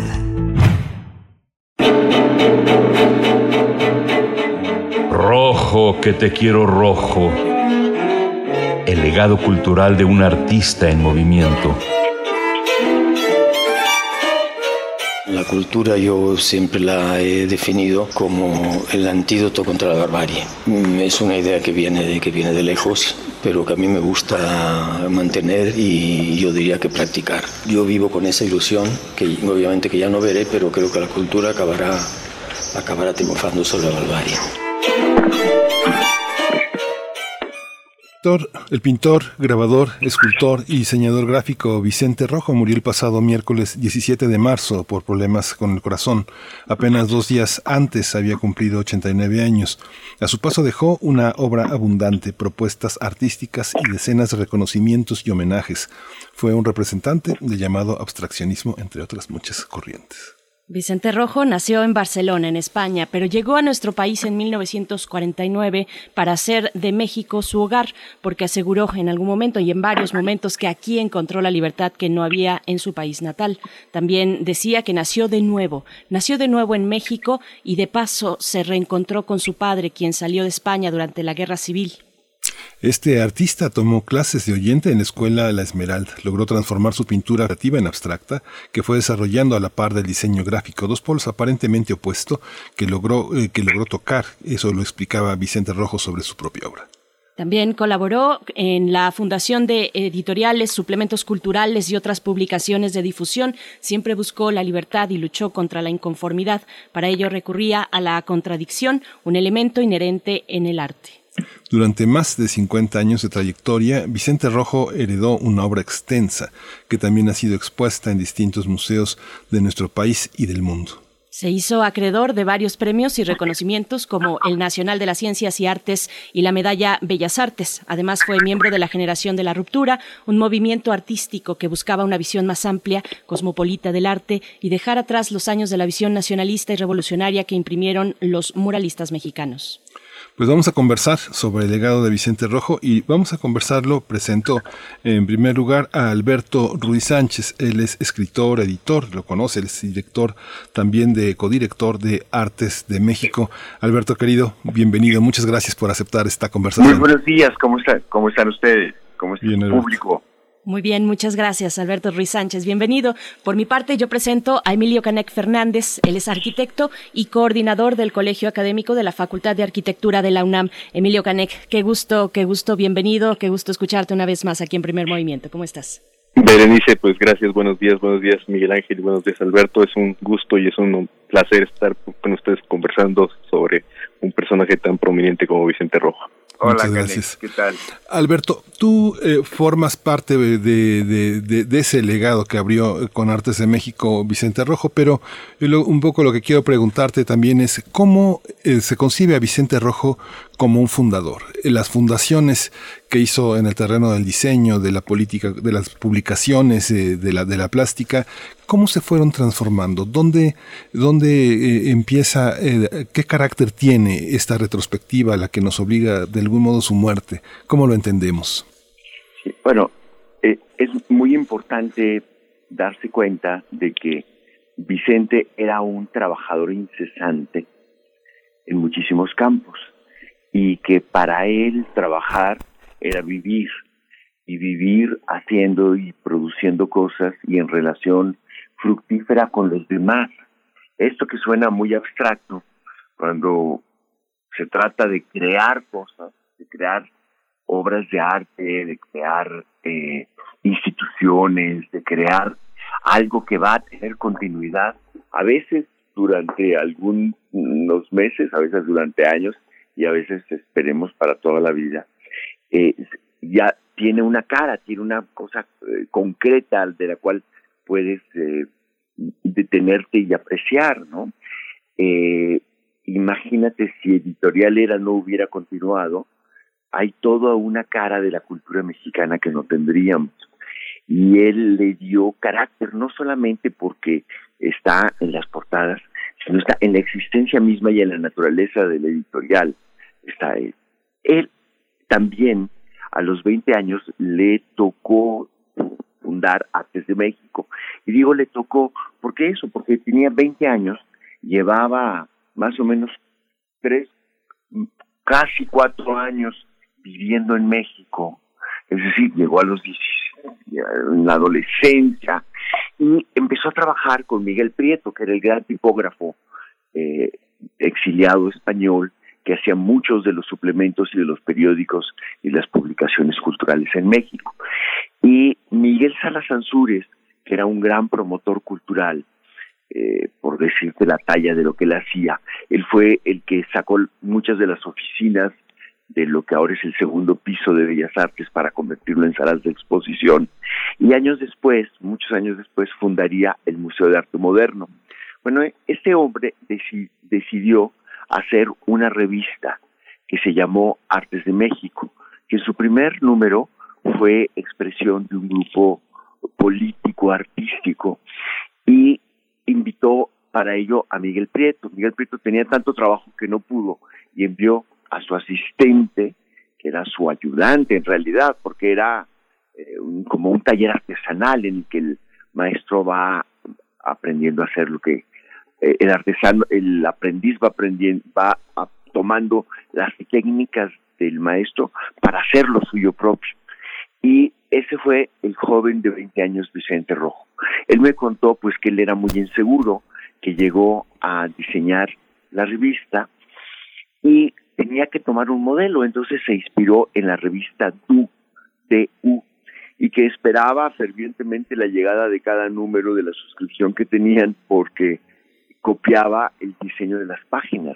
Es decir, dice, para mí Artes de México fue también una escuela, una escuela de un tipo de diseño muy limpio, era una revista suiza, eh, que me, dio una eh, práctica de diseño de la página increíble. Durante muchos años él continuó en la empresa de, Artes de México. Albita, su esposa entonces, vendía publicidad de puerta en puerta para que la revista subsistiera.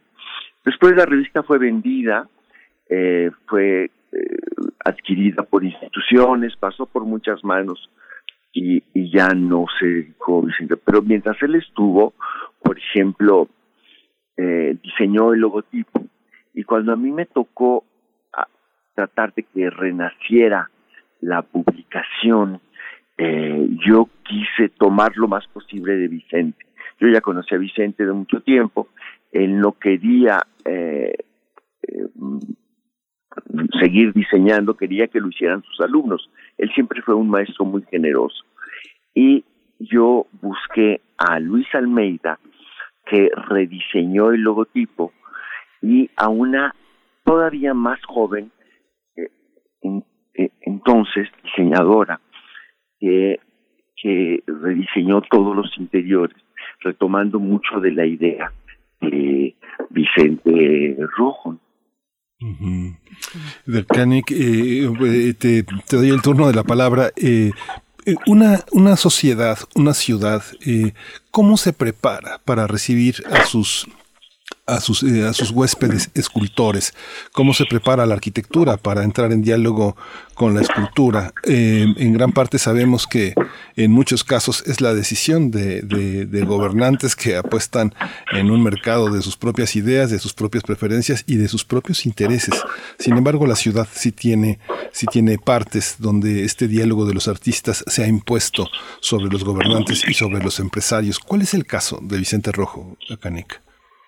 Eh, pues mira, Miguel Ángel, yo lo ubicaría en ese entrenamiento constante. Me parece que, que algo que podríamos añadir a, esto que ha comentado Alberto es ese ese diálogo que surge de un entrenamiento constante con otros oficios y con otras artes. Me parece que el caso de Vicente Rojo eh, es resultado de, de un esfuerzo continuo por comprender al otro y, y ese otro implica el editor, implica el, escritor, implica el poeta, implica el arquitecto, implica incluso la institución, ¿no? Entonces, me parece que en el caso de Vicente Rojo eh, identificamos un entrenamiento y un, un, esfuerzo constante a través de ese trabajo continuo de, de, las obras, de reflexionar, de repensar cada uno de los proyectos en los que se eh, comprometía o con los que se comprometía a identificar partes de lo que eh, implicaba un problema, un problema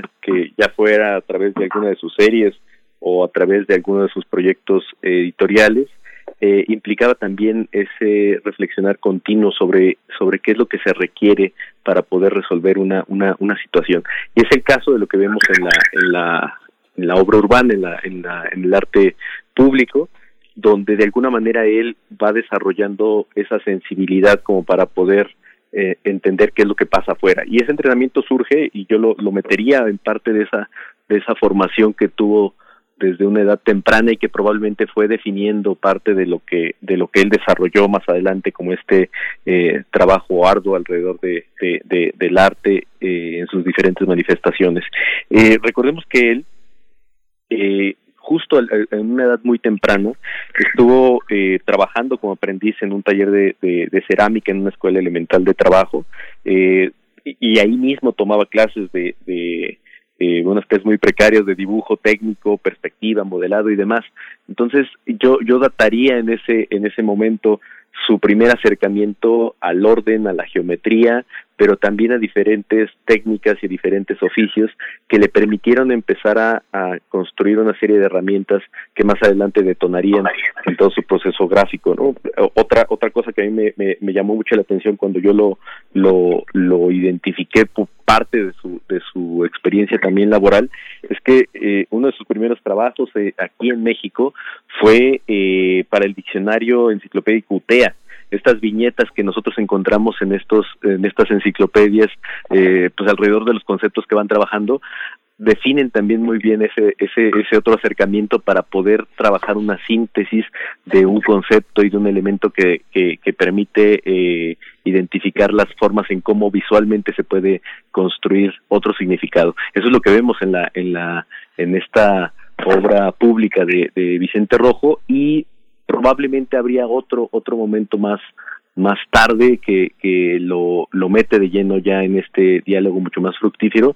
Y yo lo, lo identificaría, eh, por ejemplo, en ese eh, dialogar continuo con otros eh, productores, con otros autores, con arquitectos. Me parece que, no, no podríamos hablar de, Vicente Rojo sin el, reconocimiento y el diálogo que tuvo, por ejemplo, con personajes como Fernando González Gortázar, que es otro de nuestros grandes eh, escultores y arquitectos, eh, a través del cual también se, se logró identificar este, este primer diálogo fructífero en donde eh, tuvo por resultado estos eh, pequeños murales que aparecen en la línea 2 del tren ligero de Guadalajara y que hablan de estos murales que de alguna manera están respondiendo a una obra pública, una obra de equipamiento y en donde probablemente se entienden las preocupaciones del arquitecto por tratar de reconocer la escala, el color y el sentido de lo público que después vamos a ver reflejados en muchas otras de sus de sus obras y que finalmente pues también podemos disfrutar en la actualidad eh, a partir de, de, todo este reconocimiento de diferentes acciones de diferentes lugares, pero también de esos diálogos que tuvo con otros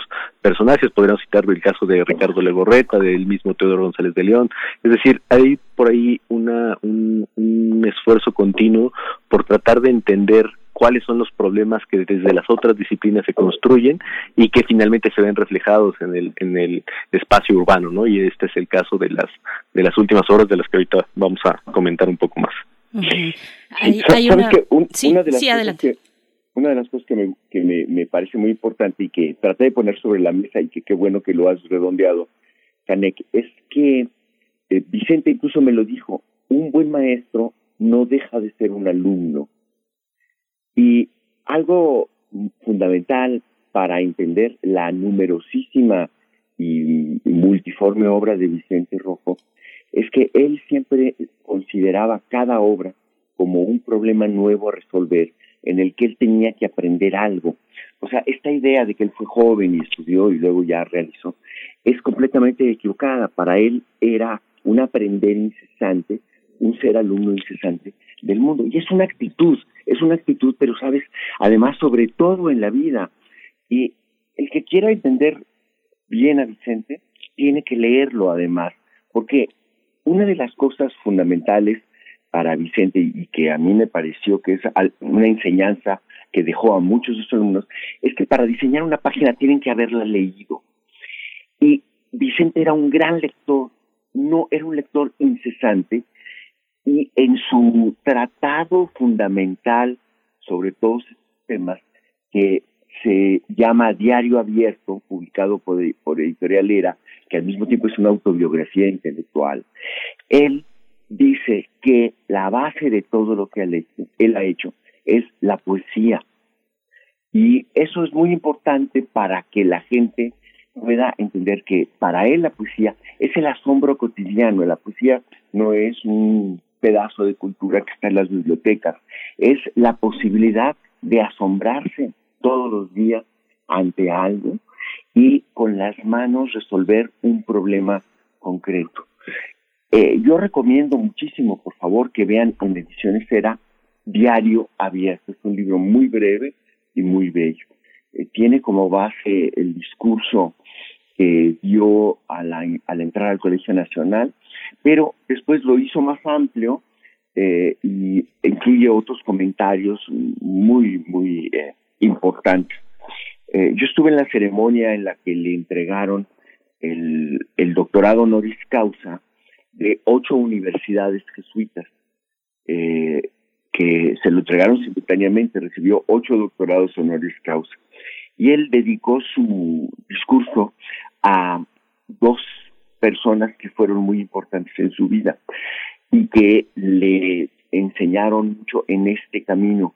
Uno de ellos, un contemporáneo, Juan García Ponce, y el otro, un alumno convertido en amigo, como todos sus alumnos, que fue Rafael López Castro. ¿Qué es Rafael López Castro? De los dos aprendió partes que modularon su actitud en la vida. Y eso es muy importante. Recomiendo de verdad Diario Abierto de Vicente Rojo. O sea, Vicente Rojo, escritor, es algo que no hay que olvidar. Por supuesto. Tengo aquí en mis manos también La Apología de las Cosas. En este libro de Arnoldo Kraus y Vicente Rojo, por supuesto, hay una obra que atraviesa todo el libro y es una obra, una composición de objetos, de objetos que tienen que ver con la pintura, que son, por ejemplo, tubos de pintura acrílica, hay crayolas, hay eh, brochas, en fin, hay una serie de elementos, tijeras, por supuesto, hay eh, tipografías y es una gran cantidad de objetos. El título de esta obra es Autorretrato. A mí me fascinó, me conmovió mucho esta obra cuando entendí precisamente cómo mirar a Vicente Rojo desde Vicente Rojo y bueno esta obra me parece que es eh, pues fundamental y conmovedora para entenderlo pregunto a Alberto Ruiz Sánchez eh, precisamente Vicente Rojo y el libro, el legado que es eh, inabarcable en, en, este espacio al menos, ¿cómo, ¿Cómo pensar la ilustración de los libros desde Vicente Rojo? Eh, el ejemplo que ponías de la poesía, a mí me gusta ver las ilustraciones de la poesía, del trabajo que realiza en poesía, en libros de, poesía, eh, Vicente Rojo, porque siento que se mimetiza, que no solamente las ilustra, sino que forma parte, una parte muy sutil, además no invasiva, de lo que es del texto, en este caso de la poesía. ¿Cómo entender ese juego de ilustración? Para empezar, no hay que usar la palabra ilustración. Eh, él era incluso la palabra diseño es una palabra que empieza a ponerse de moda después de que él comenzó a hacer páginas.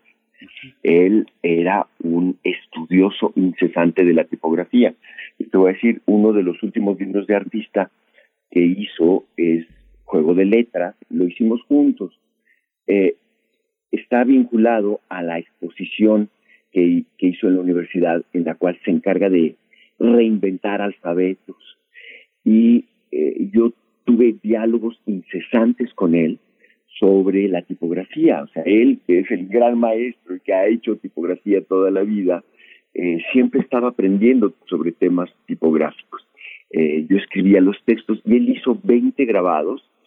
al principio me mostró cuatro y después, conforme fuimos dialogando, él no es que ilustrara los textos, ni que yo hiciera ilustraciones escritas de lo que él estaba haciendo, sino que íbamos trabajando paralelamente a partir de lo que el diálogo que teníamos nos proporcionaba. Por ejemplo, él es un admirador de Bodoni, de la tipografía Bodoni, pero los grabados que él hizo son en realidad formas geométricas que, que como todo lo que él hacía son series en las cuales estudia variables de esas series, ¿no?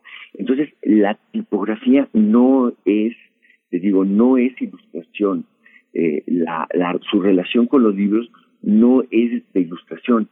Sí es, y en eso tiene razón, es de dar imágenes, pero son otras imágenes. Eh, escribió muchísimos, eh, muchísimo sobre la poesía, pero cuando él daba imágenes a libros de poemas, eh, tocaba tangencialmente los poemas de quien fueran, de Coral Bracho, de José Emilio Pacheco, en el tema del circo, y reinventaba su propio circo. Eso fue muy bello, ese trabajo con José Emilio, eh, también en, eh, en, un libro sobre los circos. Hizo además maquetas que luego fueron esculturas de circos. Y cuando nos invitó a un grupo pequeño de amigos a, a, a ver esa exposición todavía en su estudio, se disfrazó de payaso, se puso zapatos largos y una nariz colorada. Y bueno, pues todo eso era eh, una fiesta para compartir con sus amigos, que al mismo tiempo era su entorno cultural, lo que él estaba haciendo y él era incesante en eso, no paraba. Tengo aquí el Zarpa el Circo de Coral Bracho y Vicente Rojo, precisamente. Eh, Ese es uno de los de su serie del circo, porque a veces trabajaba por, por, por series y, y, hacía varios libros y varias exposiciones, ¿no? claro. Emilio Canek, eh, ¿qué lugar, ¿qué lugar ocupa Vicente Rojo en el escenario, en el escenario urbano a través de, de su escultura? ¿Cómo leer, en clave de qué leer la escultura urbana de Vicente Rojo? Eh, pues mira, yo creo que eh, un poco siguiendo lo que lo que comenta Alberto, me parece que, que cuando hablamos, hablamos de la obra pública de Vicente Rojo, eh, también hablamos de los libros, ¿no? Es decir, eh, a mí me gusta imaginar cómo finalmente la, la gran obra se extiende y eso lo podemos incluir en lo urbano, eh, este, dentro también de las de las de las prácticas editoriales que él desarrolla al saber cuál es la cantidad tan importante de libros que él eh, diseñó que él, elaboró y casi como una eh, yo entendería como una eh, obra misma no es decir eh, no solamente se limitaba a esta visión de eh, como como bien señalaba Alberto de ser el ilustrador o de ser el ejecutor técnico de una de una pieza como para poder hacer el formato editorial, sino que había un compromiso más allá como para poder repensar y hacer una obra en paralelo. Eso es algo que a mí me parece interesante y el hecho de pensar que estos libros andan por ahí rondando por la ciudad también hablan de una de una de un proceso eh, de eh, artístico que finalmente se disemina y va inundando cada uno de nuestros hogares o las calles en donde leemos algunos de los libros de las editoriales que con las que él, él trabajó. En el caso de la, de la, de la escultura urbana, por ejemplo, o de estos murales en donde él, desarrolló parte de estas de estas reflexiones y de este continuo experimentar yo yo pensaría que, que hay un hay una lógica también de entender los contextos dentro de los que se eh, en, en, los que se eh, inscriben estas estas piezas que él desarrolla. Eh, probablemente una de las de las obras eh, o de las esculturas urbanas o de un formato un poco mayor de las que él había había trabajado en un inicio sea eh, una pieza que está en, el Auditorio Nacional ya con, con esta remodelación de, de, de Teodoro González de León eh, alrededor de bueno, este paso de la reforma donde se hace esta gran puerta urbana y alrededor de la cual quedan eh, por ahí montadas una serie de, de, esculturas que abren un escenario urbano donde también eh, permiten que la que la que la sociedad pueda estar conviviendo directamente con unos eh, con cada una de las piezas como para poder hacer una una especie de galería pública. Yo yo pienso que que probablemente estas eh, últimas obras que, que nos deja Vicente Rojo estas últimas obras. Recordemos el, el, el caso de la de la de esta fuente que aparece o en este espejo de agua que, que se convierte en fuente que, que aparece en la torre de relaciones exteriores y los esa, tribunales esa es bellísima. que es, es, es impresionante es impresionante porque y tiene que ver con eh, serie volcanes exacto exacto uh -huh. y que de alguna manera está eh, recogiendo la idea de lo público alrededor de un recogimiento eh, incluso solitario de quien pasea por la ciudad y de repente encuentra un remanso urbano en estos en estos espacios y que de alguna manera se remite al juego del agua y algo que a mí me parece que, que también entiende muy bien la, la, la lógica de Vicente Rojo al, al, al, dialogar con, con Ricardo Legorreta en la solución de esta pieza y, y es recordar lo que comentaba Luis Barragán sobre las fuentes, ¿no? Es decir, que una fuente tenía que ser bella incluso sin la presencia del agua. Entonces, parece que aquí eh, Vicente Rojo remite muy bien a esa a esa idea y es una de sus obras, sobre todo en este diálogo constante con, con, con, con otras disciplinas, en donde se logra de una mejor manera esta condición, en donde él de alguna manera entiende bien cuál es el, el, el, tema a resolver y finalmente trata de construirlo con toda la con toda la, la, la, proeza técnica que incluso también implica pensar en el material, pensar en el momento en el que el agua va, va, va dejando estas huellas sobre, sobre la superficie y que finalmente eh, abre un espacio interesante a la, a la, a la reflexión sobre lo que implica la ciudad, sobre lo que implica el paseo y que finalmente también vemos en, en otras de sus, de sus piezas urbanas. Siempre creo que, una de las que han tenido más impacto en, el proceso formativo de, quienes eh, eh, han pasado, por ejemplo, por la por el Centro Nacional de las Artes son estas estas estos murales que hace en, eh, en, en, este edificio también de, de Ricardo Legorreta que eh, se llama escenario abierto y que de alguna manera también remite a la experimentación de los materiales, ¿no? El hecho de pensar en estos mosaicos que de alguna manera tienen que tener cierta condición frente al tiempo, tienen que tener una, un color especial que funcione bien contra lo que está diciendo el edificio y contra lo que está diciendo el espacio, en donde pues seguramente eh, alguno de nuestros radioescuchas ha, eh, se ha sentado en algún momento como para poder ver el tiempo pasar a través de este juego con el agua y que de alguna manera también remite a, a este a este pensar en el, en el en la idea del futuro, en la idea de qué es lo que puede pasar en este en este proceso de, de, de, envejecimiento de las obras, ¿no? Algo que también me parece me parece importante y que y que de alguna manera da cuenta de de, de, de, de que no es un eh, cómo decirlo no es un artista eh, fácil en el sentido de que tengamos que quedarnos con una primera experiencia de sus obras y hasta ahí se queda, ¿no? Sino que siempre remite a tener que regresar y por eso me parece que es interesante también el hecho de, de todas estas series que él desarrolla, porque finalmente es algo que eh, no termina en una en una sola mirada, ¿no? Sino que obliga a que el espectador tenga que regresar una y otra vez a tener que pensar las cosas. Sí. Casi sucede lo mismo con las portadas de sus de sus libros. Me parece que, que, ese ese hecho de, de tener que elaborar ese diálogo y ese y ese reto para que quien observe esté identificando el porqué de la, cada una de las cosas y de las decisiones que él toma a lo largo de las de las piezas que él va que él va resolviendo y que finalmente pues se ve se ve eh, reflejado en cada una de las de las de las piezas distintas sí. eh, yo creo que eh, en el caso de la de, de esta última obra que a mí me parece enigmática porque finalmente tenemos que, que, que regresar a ella eh, cada vez que se pueda este jardín urbano que hace en esta eh, en esta eh, museo de arte Calus que está ahí en el antiguo hotel de Cortés cerca de la de la Alameda y llegando a, Reforma aprovecha muy bien el material, entiende muy bien el uso del tesontle y me parece que ese tipo de, de, guiños que, no, que hace la historia, que hace el espectador y que finalmente demandan de nosotros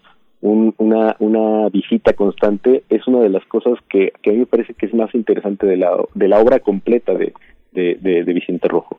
Sí, gracias, gracias, Alberto, perdón, quería preguntarte, Alberto, un, fíjate que bueno, yo pienso que tu mesura, tu claridad y la belleza de tu voz eh, me obliga a preguntarte una cosa por las cuales había un sentido también en esta invitación. Tu voz frente a, las, a los artistas plásticos mexicanos del siglo XX ha sido muy importante porque tu, autoridad estética y, moral eh, rompe siempre con los mecanismos de legitimación que eh, en muchos momentos ha creado el Estado mexicano a través de sus distintos gobiernos.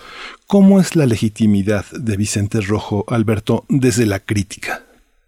Mira, Vicente siempre fue, eh, como todos los miembros de su generación, alguien que pensó que el arte está en la sociedad forma parte de la sociedad y que por eso mismo tiene que ser independiente, siempre. Entonces, esta aparente paradoja es parte de la naturaleza del arte para él. Y la manera de estar insertado en la sociedad, pues nos las da, por ejemplo, este, este ejemplo del que hablaba ahora también Emilio Canek, eh, el, la fuente en relaciones exteriores. A mí me tocó caminar con él antes de de, pensarla antes de, de y estaba era evidente que iba a ser parte de su serie Volcanes porque él estaba trabajando en ese momento. Hay eh, muchísimos eh, grabados hay expresiones hay dibujos hay cuadros de volcanes. Eh, incluso te puedo decir que en esa época yo hice un número sobre los volcanes y por supuesto le pedí la portada a Vicente y me hizo una especie de ola que, que es, que es la portada del número de volcanes de, de Artes de México. Había una exposición en Bellas Artes sobre volcán. Y paseando con él eh, en esa plaza, eh, lo que él notaba era, antes que nada, que es un lugar de la ciudad muy importante, está casi enfrente del hemiciclo a Juárez. Entonces, el tipo de retórica oficial sobre los héroes le hace más daño a los héroes que incluso a los ciudadanos, porque te aísla de lo que realmente pudieron hacer. Es decir, el hemiciclo a Juárez funcionó muy bien en su siglo, pero en realidad es una cosa eh, que ahora es completamente anacrónica. Y por su naturaleza, los gobiernos recurren a la historia de manera anacrónica, de manera antigua. Ellos creen que funciona, pero no funciona. Lo que funciona es lo que realmente se vuelve amigable con la gente. Eh, entonces Vicente tenía esto presente cuando pensó la plaza. Después, la plaza está detrás de un, una iglesia colonial que ahora es eh, la sede de los archivos de notarios, pero que en su época fue también el Museo de Arte Popular. Y estaba presente la idea de cómo las iglesias coloniales se construyeron sobre pirámides. También hay esta, esta idea. Después está a un lado el, el Museo de la Tolerancia, es el museo de eh, las atrocidades eh, de las que son capaces los humanos. Y luego tienes enfrente la torre inmensa que hizo Ricardo, Ricardo Legorreta, como sede de relaciones exteriores. Relaciones exteriores antes tuvo un, eh, otra torre y tuvo un, al lado un triángulo que está en Platelolco, ¿no? fue, eh, según Ramírez Vázquez, una interpretación de una idea, eso me dijo él, de una idea que le dijo eh, el, el presidente Díaz Ordaz, la sede de relaciones exteriores tiene que ser como la política exterior mexicana, vertical y eh, siempre eh, éticamente eh, autónoma.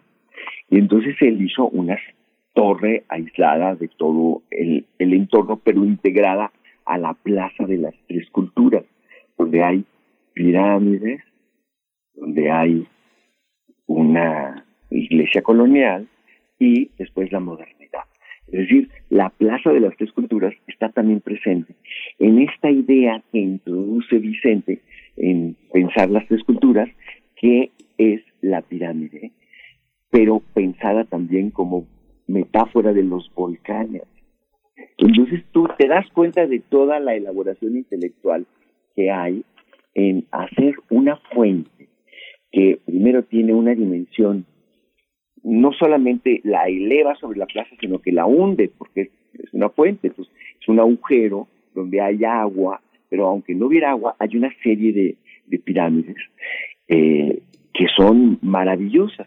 Tienes en ese entorno, eh, alejándote del bullicio de Avenida Juárez y del, y del bullicio del hemiciclo que ya en nuestro tiempo no solamente es anacrónico, sino que se vuelve demagogia. Él hace algo que formalmente conmueve y que tiene sentido en el espacio arquitectónico que él está interviniendo. Pues, el pues la intervención son sacrificios humanos. La relación entre pirámides y, y y, e Iglesia Católica también te habla de una relación humana violenta, pero también de la construcción de una sociedad. Y después la verticalidad de la torre eh, da a todo el conjunto un sentido realmente significativo como una impresión para el que pase sin tener que tirarle un rollo, simplemente y metiéndose en este espacio. Eso hacía Vicente con todo. Los libros para él eran lo mismo, eran espacios en los que resolvía cómo va a sentir y seguir pensando la gente. Porque ¿qué es lo que hacía? Que a la gente que estaba ahí le daba autonomía. No le está diciendo, tú tienes que pensar esto. No le está diciendo, aquí está el hombre que va a ser el ejemplo. O sea, no hay demagogia. No sé si te respondo, pero la actitud explícita está implícita en la obra. Por supuesto, por supuesto. Pues agradecemos a, a, ambos compartir además con tanta generosidad estas visiones sobre Vicente Rojo. Muchas gracias, Alberto Ruiz Sánchez, escritor y editor, codirector de Artes de México. Hasta pronto. Muchas gracias. Hasta luego, Alberto. Gracias. También. Y felicidades por su programa, ¿eh? Gracias, Alberto. Muchas gracias, Alberto Ruiz Sánchez. También Emilio Canec Fernández, arquitecto y coordinador del Colegio Académico de la Facultad de Arquitectura de la UNAM. Muchas gracias, qué gusto escucharte esta mañana. Gracias por, por estas palabras y por esta visión sobre Vicente Rojo. Hasta pronto. Gracias, un gusto. Hasta luego, Alberto. Seguimos con Vicente Rojo. Primer movimiento. Hacemos comunidad. Vicente Rojo, un crisol donde la forma y el color se unen. Yo estoy satisfecho de haber nacido dos veces, cosa que no todo el mundo puede. Yo nací en Barcelona en 32 y nací cuando llegué a México en 49. Eso sí me produce una enorme satisfacción. Después posiblemente he ido naciendo varias veces más, pero ya es un exceso. Pero sí aquí he tenido una enorme posibilidad de desarrollo. He trabajado siempre extraordinariamente bien acompañado y con, con amigos que me han durado, que me duran 50 años. El mundo de la cultura lamenta el fallecimiento de Vicente Rojo. Diversas instituciones como el Colegio Nacional destacaron la importancia del artista en la vida cultural del siglo XX. A las condolencias se sumó la UNAM, el Instituto Nacional de Bellas Artes y la Secretaría de Cultura, entre muchas otras dependencias. Y acabamos de conversar con Alberto Ruiz Sánchez, editor y escritor, que consideró que la partida de Vicente Rojo nos deja en una horrible orfandad, mientras que para el historiador Enrique Krause, el artista innovó el diseño gráfico. Para el curador, Cuauhtémoc Medina fue el más grande diseñador gráfico y un editor decisivo en nuestro tiempo. Para uh, Marisol Schulz, directora de la Feria del Libro de Guadalajara, fue un extraordinario artista plástico. A su vez, la Secretaría de Cultura, la secretaria de Cultura Alejandra Frausto, señaló que el artista contribuyó a la renovación estética de México de los años 50 y 60. Además, lo describió como una persona generosa y entrañable que cultivó amistad y escuela. El escritor Jorge Volpi, coordinador de difusión cultural de la UNAM, describió a Vicente Rojo como un artista ineludible del México moderno, diseñador generoso, eterno amante de los libros, cómplice de pintores, escultores, escritores y poetas, así como un hombre sereno y cabal. Elena Poniatowska consideró que la muerte de Vicente Rojo es, un gran, es una gran pérdida, pues siempre lo tuvo como un hombre impecable que se hizo querer por todos. Sin duda alguna, el gremio cultural se unió para enviarle sus condolencias, condolencias a su viuda, la poeta Bárbara Jacobs, y toda su familia. Vamos a conversar sobre Vicente Rojo, sus amigos, su relación con la comunidad cultural. Hoy está con nosotros el doctor Vicente Quirarte, el escritor Vicente Quirarte, poeta, investigador del Instituto de Investigaciones Bibliográficas de la UNAM, parte del Colegio Nacional, integrante del Colegio Nacional, miembro del Colegio Nacional. Vicente, muchas gracias por estar con nosotros esta mañana. Bienvenido. Al contrario, querido Berenice, buenos días. Querido Miguel Ángel, muy buenos días. Muy buenos días, qué gusto, ¿verdad? Eh, poder conversar, Vicente Quirarte, bienvenido. Pues decíamos, eh, cultivó amistades, además de eh, una, una escuela, por supuesto, una escuela amplia en distintos sentidos y expresiones culturales, pero él decía que el amor, el amor en su vida era fundamental, era importante. lo ponía así en su última entrevista, en la última entrevista que se le realizó. ¿Qué decir de la comunidad artística y de estos quereres también en torno a Vicente Rojo? Eh, desgraciadamente el talento y la generosidad no van siempre de la mano. En el caso de Vicente Rojo lo hacía espléndidamente esta relación de bondad, de timidez excesiva, que a veces podía interpretarse de otra manera, pero él era un hombre realmente tímido, humilde, orgulloso al mismo tiempo, porque el hombre humilde es el ser más orgulloso. Y como hace rato dijo Alberto Ruiz Sánchez, era un trabajador incesante. Todo el tiempo estaba trabajando, ideando, resolviendo. Me gusta mucho la expresión utilizada hace un momento. Él resolvía un problema tanto en el diseño gráfico como en la arquitectura como en la obra plástica. Recuerdo la exposición retrospectiva puesta en el MUAC en la Universidad Nacional Autónoma de México. Yo la vi varias veces, al igual que muchos otros, y nos asombraba esa eh, sencillez, esa pureza.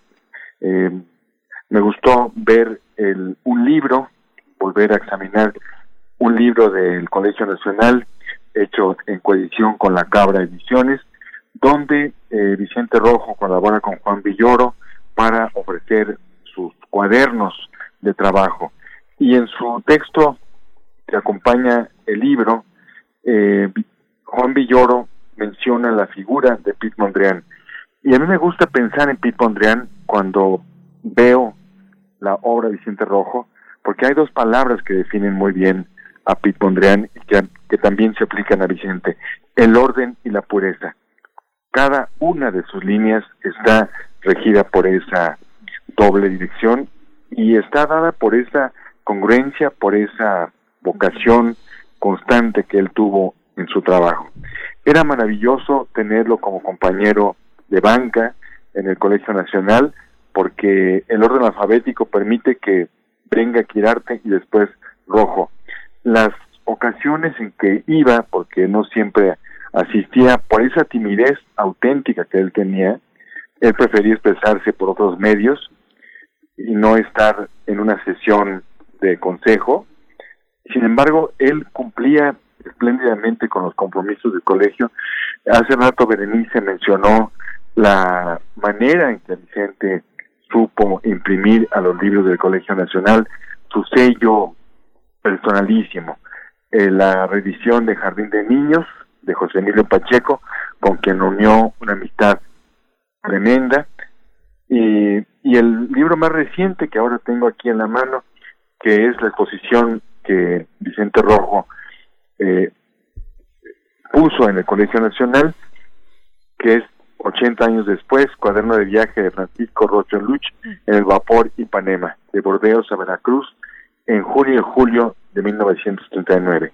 Y recoge las piezas que se expusieron en la muestra que revela un artista que siempre quiso jugar, siempre fue un niño permanente que se asombraba ante cualquier cosa que hacía. Hace un momento Berenice mencionó un libro que también tengo en la mano, La Apología de las Cosas, que hizo con Arnoldo Kraus, con quien ha hecho también la apología del lápiz, del libro, del papel, del polvo, y actualmente va a aparecer el libro eh, de ambos, de Arnoldo Kraus y de Vicente Rojo, titulado eh, Apología de la Morada, donde eh, reflexiona Arnoldo sobre lo que es la morada y está acompañado de Vicente Rojo. Me gusta también que hace un momento Alberto Ruiz Sánchez se rechazó la palabra ilustración. Yo creo que no se puede hablar de Vicente Rojo como un ilustrador. Él trabajaba al mismo tiempo que el escritor y formulaba sus propias metáforas. Y evidentemente eh, Vicente Rojo fue un poeta del diseño. Eh, siempre todos ambicionamos tener en nuestras casas un Vicente Rojo y los tenemos muchos porque tenemos las portadas maravillosas de sus libros que nos acompañan, que nos inquietan. Recuerdo la portada que hizo para José Emilio Pacheco, la primera edición de El Principio del Placer, el Castillo de Chapultepec, esta muñeca que lo acompaña y que nos inquieta permanentemente. Vicente, hay una, hay una, en la trayectoria de, de, Vicente Rojo es inevitable pensar en un grupo, en un grupo en el que aparecen con el paso del tiempo fundaciones, reediciones, eh, complicidades. Eh, hay una parte en la que se, se, identificó en un momento con un grupo de oposición, de izquierda. ¿Tú, cómo, cómo, entenderías esta, esta, este aspecto de Vicente Rojo, rodeado de figuras, no sé, desde, Arnal, desde Arnaldo Orfila Reinal hasta Elena Poniatowska, José Emilio Pacheco, Carlos Monsiváis, Luis Cardosa y Aragón, en fin, toda una playa de, de, de gente que siempre fue muy crítica con lo que sucedía en la cultura mexicana. ¿Cómo, es en relación bueno, Vicente siempre se manifestó, Vicente Rojo se manifestó como un autor de oposición porque su misma venida a México fue provocada por una decisión de no permanecer en una tierra donde el fascismo estaba poniendo sus garras. De tal manera que en nuestro país, por fortuna, encontró asilo y aquí trabajó de manera permanente para las mejores causas y por supuesto siempre estuvo en eh, opuesto al sistema autoritario. Siempre fue un hombre que supo hacer su trabajo de manera lateral y esa lección moral también fue una de las razones por la cual todos lo quisimos y admiramos. Por supuesto. Bueno, pues nos quedamos con estas palabras y con el tiempo corto, como siempre, contigo, doctor Vicente Quirarte, poeta, Al contrario, del Instituto de Investigaciones Bibliográficas de la UNAM, integrante del Colegio Nacional, y con estas referencias, eh, acercarse a los libros, seguramente tenemos uno en casa, y si no, bueno, con la posibilidad de buscar algunos de estos que... Así, eh, así bueno, es. Y, y- y el trabajo del Colegio Nacional. Bueno, antes de irme, quiero compartir con ustedes que la amistad que unió a Vicente Rojo con José Emilio Pacheco lo llevó a hacer sus propias ediciones que hace con Bárbara Jacobs y una de ellas es El Niño José Emilio cumple 80 años. Son ediciones limitadas, bellamente impresas, incluye los trabajos, los primeros cuadernos del niño José Emilio, una fotografía de José Emilio cuando era niño. Por fortuna, gracias a la generosidad de Cristina Pacheco, yo tengo uno de esos 80 ejemplares que hicieron los autores. Qué Muchas gracias por su participación, bueno, por su por su invitación, perdón, y les agradezco, les felicito. Berenice y Miguel Ángel. Gracias, Vicente. Gracias, hasta pronto, Vicente Quirarte. Bueno, pues sí, nos queda corto el tiempo, 8 con 59 minutos, el momento de despedirnos de la radio Nicolaita, de decirles que mañana nos encontramos una vez más a las 8 de la mañana. Mientras tanto, vamos al corte de la hora y volvemos a primer movimiento. Vicente Rojo, un crisol donde la forma y el color se funden. Especial de primer movimiento.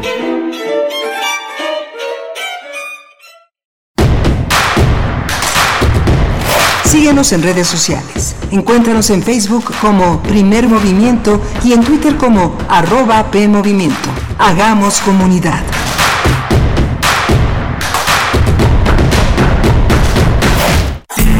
En el Instituto Electoral del Estado de México, nuestros ejes los planeamos con imparcialidad. Hacemos frases con certeza, imprimimos especial cuidado en la legalidad, le damos valor a la independencia, remarcamos sobre la objetividad y mostramos nuestra máxima publicidad. Nuestros valores democráticos los diseñamos todas y todos. Sigamos trabajando. IEM, Instituto Electoral del Estado de México. ¿Dónde la dejé? Justo ahora que son las elecciones más grandes de la historia y que como la mayoría decidí salir a votar. ¿Dónde la dejé? ¿Ma? Ay, hija, extravié mi INE y no sé qué hacer. Tranquila, aún no estás a tiempo de sacar una reimpresión idéntica. Es muy sencillo. Puedes hacerlo hasta el 25 de mayo. ¡Qué alivio! ¡Mi cubrebocas! ¿Ma? Voy por mi reimpresión y el 6 de junio voto. Tienes hasta el 25 de mayo. El 6 de junio, el voto sale y vale. INE. La cuarta transformación está avanzando de la mano de la gente. ¿Cuándo antes un gobierno había puesto a los pobres por encima de todo? ¿Cuándo se había entregado una pensión a todas las personas mayores y becas a tantos jóvenes? ¿Cuándo se había trabajado para garantizar atención médica y medicinas gratuitas? Para Morena, el poder solo tiene sentido cuando se pone al servicio de los demás. Con el pueblo todo, sin el pueblo nada. Morena, la esperanza de México. La radio es el teatro de la imaginación.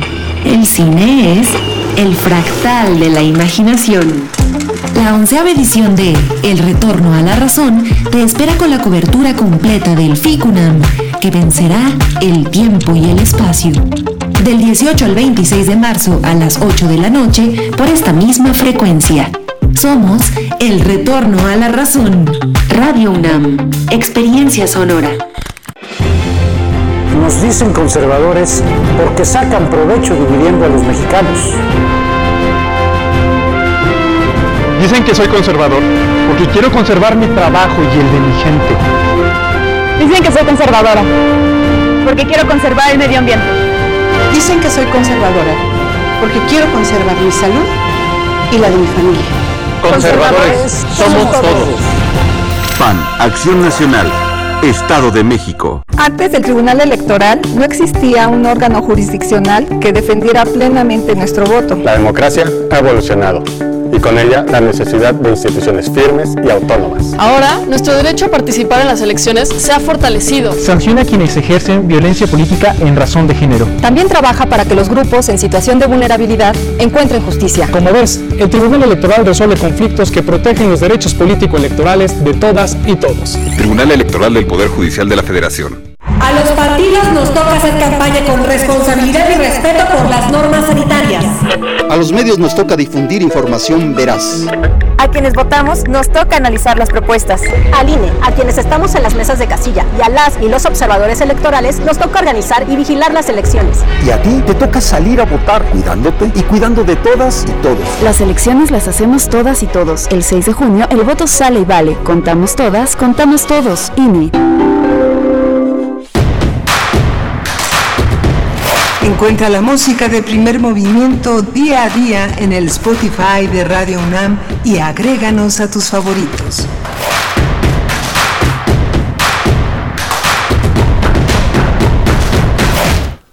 Estamos de vuelta ya en primer movimiento. Muy buenos días, buenos días de lunes, lunes 22 de marzo. Son las nueve con cuatro minutos de la mañana a la hora del centro del país. Les saludamos en nombre de todo el equipo para iniciar esta tercera hora de transmisión en la que tendremos la poesía necesaria, nuestra mesa del día también eh, con el tema del el año que se cumple ya de la suspensión de clases presenciales en la educación media superior. Pero saludo antes que otra cosa a mi compañero Miguel Ángel que en los micrófonos. Miguel Ángel, que qué hora, de qué hora venimos a hablar de Vicente eh, Rojo con, pues, con tantas voces y es difícil eh, de, seleccionar quién es, el tiempo es corto, pero bueno, estas miradas múltiples que nos dejaron Alberto Ruiz Sánchez, Emilio Canec y el doctor Vicente Quirarte también con quien acabamos de conversar, Miguel Ángel. Sí, Berenice, fue muy, muy interesante, muy emotivo, uno siente que el tiempo se va como agua, pero justamente eh, en estas invitaciones, la presencia en la arquitectura, de Emilio Canet, que estaba este, verdaderamente eh, muy, muy, este, muy deseoso de expresar la, la importancia de, de, Vicente Rojo en el ámbito de la arquitectura fue fundamental. Y la presencia de dos grandes escritores, dos hombres que son eh, que, que, han sido de, una, de una gran independencia. Vicente Quirarte eh, ha ocupado lugares muy fundamentales en la decisión de algunas políticas, miembro del Colegio Nacional, miembro del Consejo de la de la, de la universidad, eh, del Consejo Universitario, puestos de, de, una enorme envergadura y reconocimiento. Sin embargo, siempre uno identifica la presencia de Vicente Quirarte como un gran ensayista, como un hombre cerca de la historia y de la historia de la literatura, y su generosidad le permite dar paso a, a presencias distintas a, a, su, a su propia eh, moralidad y estética.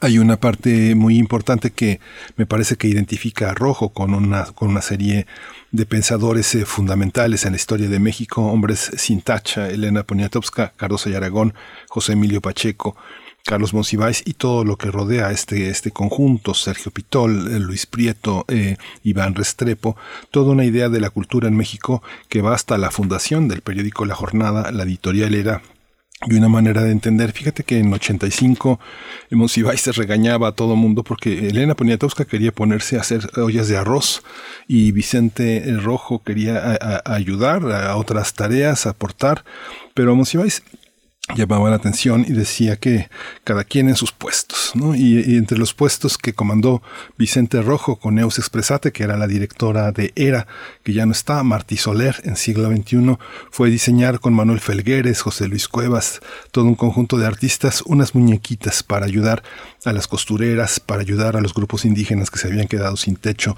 con el temblor de 85 y Rojo fue de los grandes diseñadores de ese momento con Neus y con todo consiguieron que quién iba a imprimir, quién iba a coser, y verdaderamente impresionante. Yo creo que es un momento muy interesante de la participación de artistas involucrados en un momento tan definitivo como fue el temblor de 85.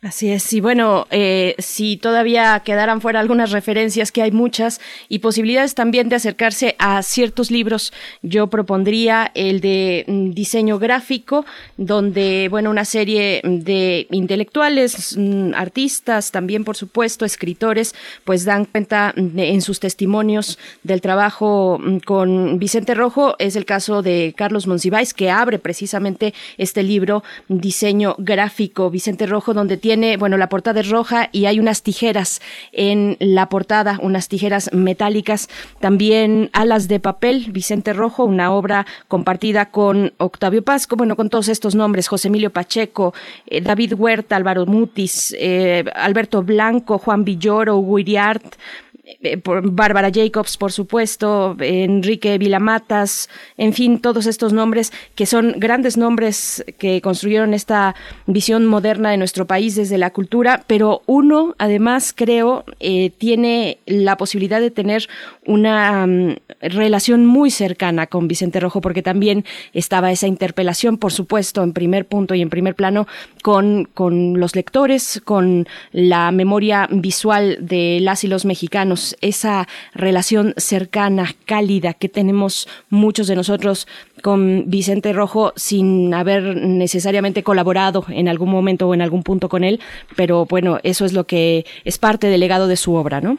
Sí, justamente yo creo que ahora con su muerte y con la revisión de su biografía, que ahora Alberto señalaba que había que acudir a sus diarios, es muy importante distinguir. Nos hace falta una historia de la vida intelectual en México y distinguir quién es quién, quiénes han sido los artistas independientes, quienes han ofrecido su pluma al gobernante, quienes han estado de, de un lado y de otro de la historia, porque finalmente con todo y las relatividades hay un lado de la historia que, que un, lado de la historia que nos absuelve y otro que nos condena. Yo creo que es interesante en estos momentos pensar y repensar, eh, repensarnos a la luz del poder. Nosotros desde este espacio privilegiado, el de la autonomía universitaria, tenemos la posibilidad de pensar las cosas desde ese territorio. Pero ¿desde dónde pensamos la vida intelectual? Cuéntanos, a ¿qué, qué piensan nuestros radioescuchas con quienes hacemos comunidad y que pues muchos de ellos están en silencio y nos comunicamos bajo, otras, eh, bajo otros rubros, pero participen, coméntenos cuál es su, cuál es su impresión de este momento de la vida intelectual en México representa Vicente Rojo. Uf, qué, tema nos pones, querido Miguel Ángel. Pues ahí están las redes sociales. Si ustedes quieren compartir sus comentarios, siempre son bienvenidos. Arroba PMovimiento, así nos encuentran en la red social de Twitter y en Facebook, Primer Movimiento UNAM. Vamos, como mm, comentábamos al principio, a tener nuestra mesa del día en compañía de eh, el doctor Sebastián Pla. Él es doctor en pedagogía eh, de la UNAM, es investigador del ISUE y profesor de la Facultad de Filosofía y Letras de la UNAM y también en la mesa la doctora Gabriela de la Cruz, investigadora igualmente del ISUE y profesora de la Facultad de Psicología, para hablar del el año que ha transcurrido en la suspensión de clases presenciales, específicamente lo que ocurre a nivel de la educación media superior. Pero antes nos vamos con la poesía necesaria. Vamos. Primer movimiento. Hacemos comunidad. Es hora de poesía necesaria. La UNESCO instauró el Día Mundial de la Poesía que se celebra, se conmemora y se festeja de maneras de verdad tan ricas eh, el cada 21 de marzo. Y bueno, en este encierro, el día de ayer, 21 de marzo, precisamente, pues eh, desde el fin de semana, todo el fin de semana, desde el jueves, viernes, se compartieron muchas expresiones poéticas, muchas referencias poéticas, muchas escritoras y escritores, eh, desde los más fundamentales hasta los más recientes y contemporáneos. Y es el caso de Fátima Vélez. Eh, es eh, dentro de los espacios que se compartieron, pues varios nombres de poetas latinoamericanas. Fátima Vélez, pues ocupó un lugar ahí. Ella es escritora colombiana de Manizales. Nació en 1985, estudió literatura en la Universidad de los Andes en Bogotá y una maestría en escritura creativa. En esta maestría muy socorrida por tantos escritores de la Universidad de Nueva York, esta maestría, escritura creativa. Ella es profesora de literatura, es gestora cultural, fundó la residencia En la Tierra, un espacio de creación para artistas, y bueno, su primer libro, Casa Paterna, es una antología de cuatro libros inéditos, entre ellos el libro titulado Orillas, del que se desprende el poema que van a escuchar a continuación, Tercera Orilla, es el nombre del poema con Fátima, Fátima Vélez. Vamos, le voy a dar lectura. Tercera Orilla. Si hemos de callar todo este tiempo, que sea para siempre. Tú dirás que no es posible hablarme con el cielo mojado, y que ahora que empieza a inundarse no puedes distinguir si son tuyos o míos, los cielos que se abren, los mares, los mares que se aproximan a la catástrofe. Si es por eso que se te enmudecen los ojos y las manos, y andas ciego de voz, y las palabras se vuelven mariposas que te enredan la garganta, si es por eso que sea para siempre. Yo por mi parte puse las manos sobre una piedra oscura, sin saber que iba a morir, que iba a ser acto milagroso despertar, para suplicarte que no estallaras, que no estallaras mientras estuviera envuelta en esa niebla que escogiste respirar. Vámonos de viaje, déjame llevarte.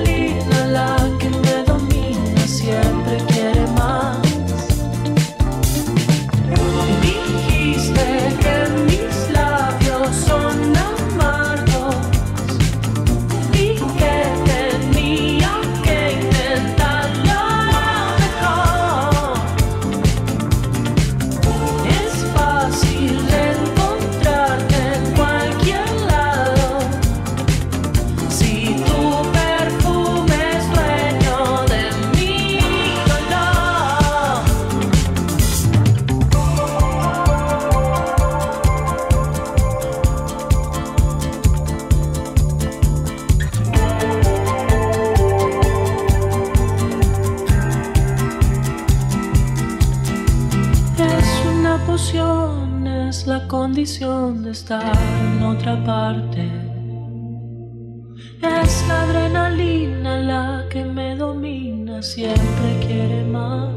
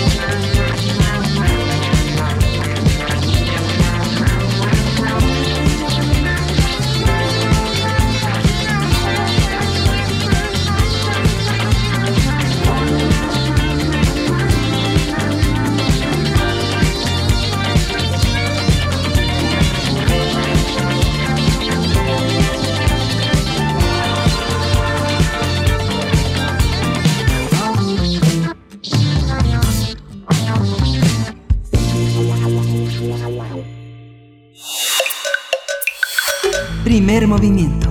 Hacemos comunidad. La mesa del día. Hace un año comenzó el confinamiento para el nivel medio superior y superior en México.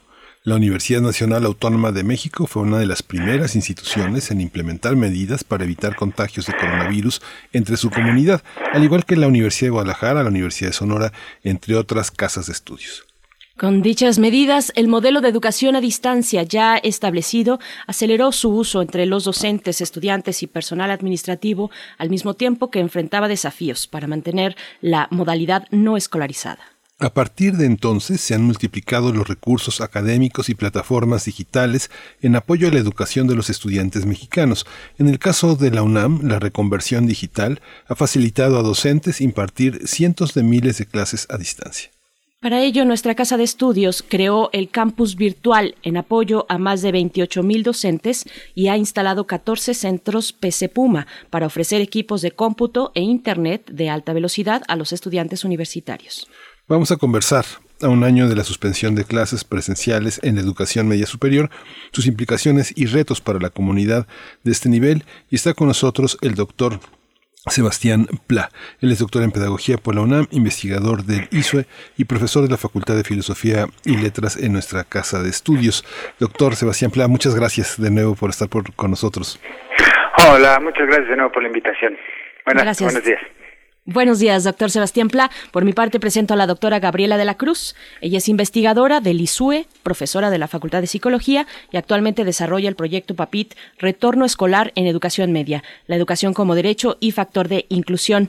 Doctora Gabriela de la, de la Cruz, gracias por aceptar esta, esta charla, esta invitación. Bienvenida a Primer Movimiento. Hola, ¿qué tal? Buen día. Muchas gracias por la invitación. Muchas gracias, doctora Gabriela de la Cruz. Voy a empezar eh, con usted, doctor Sebastián Pla. ¿Cómo eh, en, un, en un momento cumplimos ya un año en pantallas, en, en la educación a distancia, algo que se pensaba momentáneo, circunstancial y que parece que ya no tiene regreso en algunos de sus aspectos? ¿Cuál, qué, ¿Cuál sería el balance que eh, en materia de autoridades, profe- profesorado y estudiantes usted daría en este, en este primer año, doctor? Sí, bueno, aprovecho para saludar a Gabriela y, y darme, darnos la oportunidad de compartir esta mesa.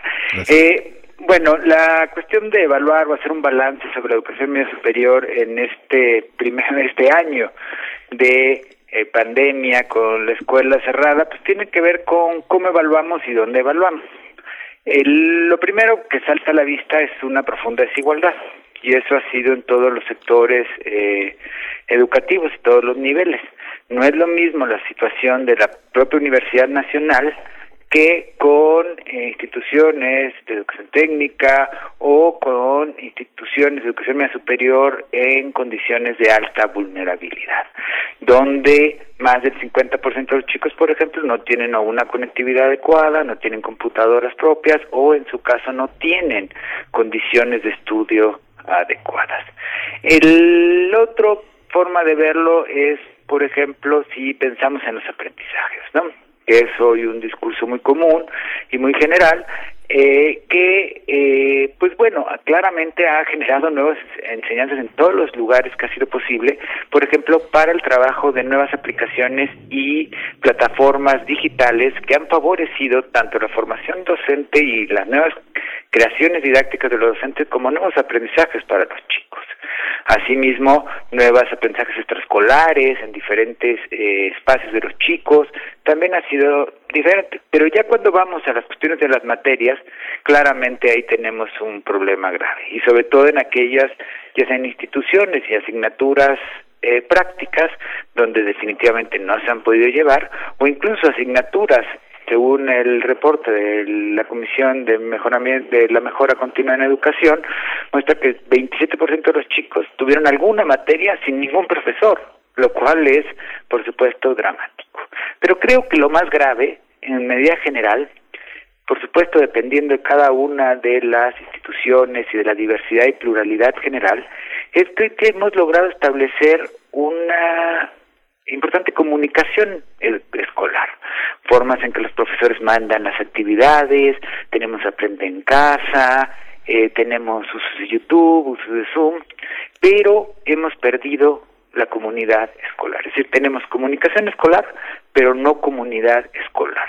Y eso, a la larga, me parece que va a tener un impacto muy negativo en las formas de escolarización o en las formas aún más graves de eh, pensar la comunidad en la que vivimos. De manera sintética podría decir que la evaluación, depende cómo lo veamos la evaluación, pero por supuesto ha generado un proceso de desigualdad notable, ha habido ciertos aprendizajes positivos, en el ámbito, digamos, meramente curricular bastante negativos, pero sobre todo a mí lo que me preocupa es el impacto en las ideas de escolarización que vamos a tener y en las ideas de comunidad escolar que esto puede llegar a tener a largo plazo. Sí, esta, esta visión, eh, doctora Gabriela de la Cruz, de comunidad escolar, se da en una, una serie de, de, aspectos que no habían sido, eh, que no habían sido pensados y que no estaban dentro de una, de una normatividad de ideas. Por ejemplo, muchos profesores que piden la apertura de pantallas, muchas alumnas se quejan, me acabo de salir de bañar, quiere ver que me acabo de salir de bañar, me, me siento acosada. Otros alumnos que se hacen una serie de bullying entre ellos mismos, haciendo capturas de campaña y caricaturizando a sus propios compañeros. Chats a este, periféricos que ridiculizan a profesores. Una gran violencia escolar y al mismo tiempo un aburrimiento y un hartazgo sobre algo que criticaban mucho de los docentes que permanentemente exponían con ayuda de cañón, de dispositivos de este, lo, lo, llamábamos PowerPoint, este, exposiciones a través de láminas que veían como si el profesor no trabajara, ahora quieren, quieren eso, quieren videos, quieren este, ¿cómo, cómo enfrentar esta parte? ¿Hay una reflexión por parte de nuestra universidad para enfrentar esos territorios? Sí, bueno, primero me gustaría señalar, recuperando las ideas que expresaba Sebastián, a quien también saludo, por supuesto, es que efectivamente este tránsito abrupto a, la virtualidad pues ha traído de la mano diversas eh, problemáticas que, limitan mucho pues el, el hecho educativo, no la, la función de las instituciones escolares, que en el caso de educación media superior hay que reconocer que esa experiencia que se da en las instituciones rebasa en mucho los aprendizajes meramente escolares. Y la educación media superior, además, por supuesto, de apoyar aprendizajes fundamentales, no vinculados con, con cuestiones de de lectura, de escritura, de razonamiento, de cuestiones vinculadas con la ciencia, además de esos aprendizajes fundamentales, promueve el desarrollo físico, cognitivo y emocional, estimula sin duda el encuentro de subjetividades y además favorece procesos de socialización tan importantes en esta edad para la convivencia, eh, la construcción de la ciudadanía y, por qué no, de la democracia. Entonces, este es un asunto que me parece fundamental para ubicar también estos vacíos y estos asuntos que no se están desarrollando sin duda desde la virtualidad. Nos hace falta la experiencia escolar, nos hace falta estar dentro de las escuelas y convivir y hacer comunidad. Sobre estos asuntos que, que comentaban, estas problemáticas realmente serias, ¿no? que, que es esta intromisión a, a la vida privada, al hogar y, y sin duda estas expresiones de violencia, a mí me, me parece, en particular estas segundas, que son un reflejo también de nuestra propia sociedad. Hay un problema de fondo, un problema de violencia y que ahora lo estamos viendo de, de, de digamos, en estos espacios virtuales, ¿no? Estamos viendo la, la crueldad de este tipo de, de sucesos y que sin duda habría que analizar y trabajar desde desde las escuelas, ¿no? Entonces, eso es como como lo veo, ¿no? Como un reflejo de lo que estamos viviendo afuera. ¿no? Y tomar conciencia de los mismos para poder trabajarlos desde, desde la experiencia escolar. Por supuesto, doctor Sebastián Pla, al inicio de la pandemia nuestra universidad dijo y lo puso en la en la Gaceta, hoy también la Gaceta rescata eh, este este lema. Al principio la UNAM dijo, la UNAM no se detiene y hoy la Gaceta dice, nada detiene al espíritu Puma. Eh, pero la UNAM no se detiene porque mucho depende de la UNAM, la investigación, por ejemplo, la cultura que salió al rescate desde muy temprano en la pandemia, pero también eh, he escuchado en, en, entrevistas con distintos especialistas, no solo de México, sino de la región e incluso de Europa, que dicen no hay un modelo suficientemente bueno para atajar lo que está ocurriendo en estos momentos, por lo que estamos atravesando. Tal vez estemos hablando del modelo menos malo. ¿Cómo, cómo poner este contraste de no detenerse a pesar de que hay tanto en juego en términos de de lo comunitario, de ese elemento mm, comunitario que cuestiona a las eh, precisamente a los grupos estudiantiles, doctor. Bueno, eh, yo creo que el, lema de, de, la universidad y la intención de la universidad es loable en cuanto la educación representa cierta posibilidad de permanencia y cierta esperanza también hacia el futuro. Estamos en una situación crítica, estamos en una situación eh, de supervivencia casi casi, donde hemos renunciado a muchos de nuestros derechos eh, fundamentales con tal de poder estar vivos y la educación a distancia y el lema de la universidad y la intención de la universidad es mostrar que vamos a poder salir de ellos y que hay un futuro posible. Y en eso me parece que es loable la intención.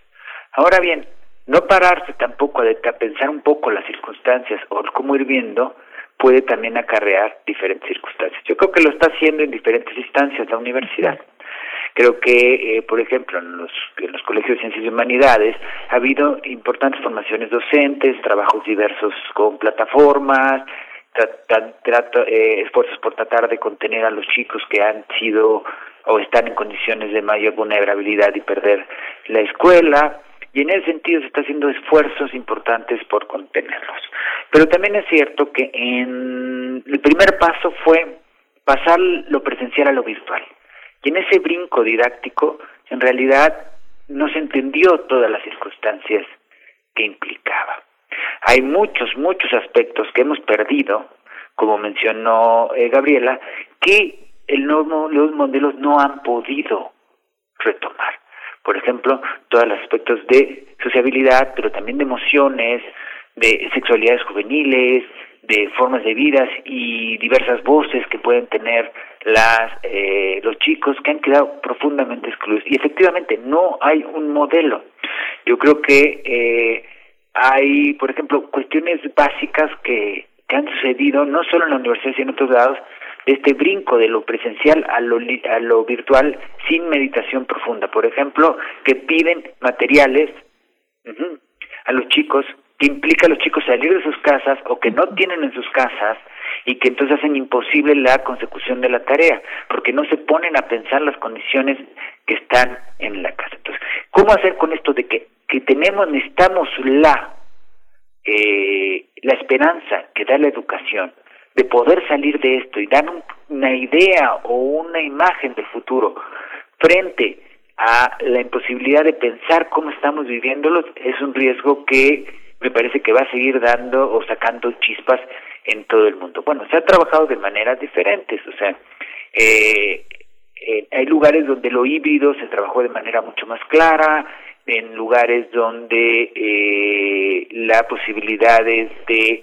eh, como la UNAM de apoyar las comunicaciones, de dar modems, de dar laptops, de dar apoyos a los diferentes estudiantes han sido importantes, pero todavía la visión pedagógica sigue siendo una visión, digamos, de una larga tradición de presencialidad que yo considero muy valiosa, pero que no ha podido modificarse. Y eso si no tomamos una pausa, un momento de reflexión, seguiremos reproduciendo este, como decía, este déficit de querer hacer presencial lo que tiene que pensarse desde la virtualidad. Y la vorágine de seguir y seguir y seguir no nos va a permitir.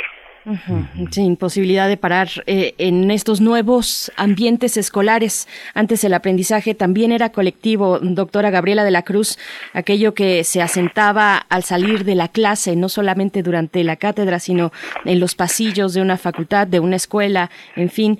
Eh, le pregunto, doctora, qué trabas además se, se encuentran no solo para los estudiantes, sino particularmente para los docentes, que han tenido que, bueno, aprender, eh, adquirir aprendizajes distintos a los que venían eh, realizando en sus clases presenciales, en fin, todo un reto también de acompañamiento, por ejemplo, emocional, empático al menos con eh, sus estudiantes, doctora Gabriela de la Cruz.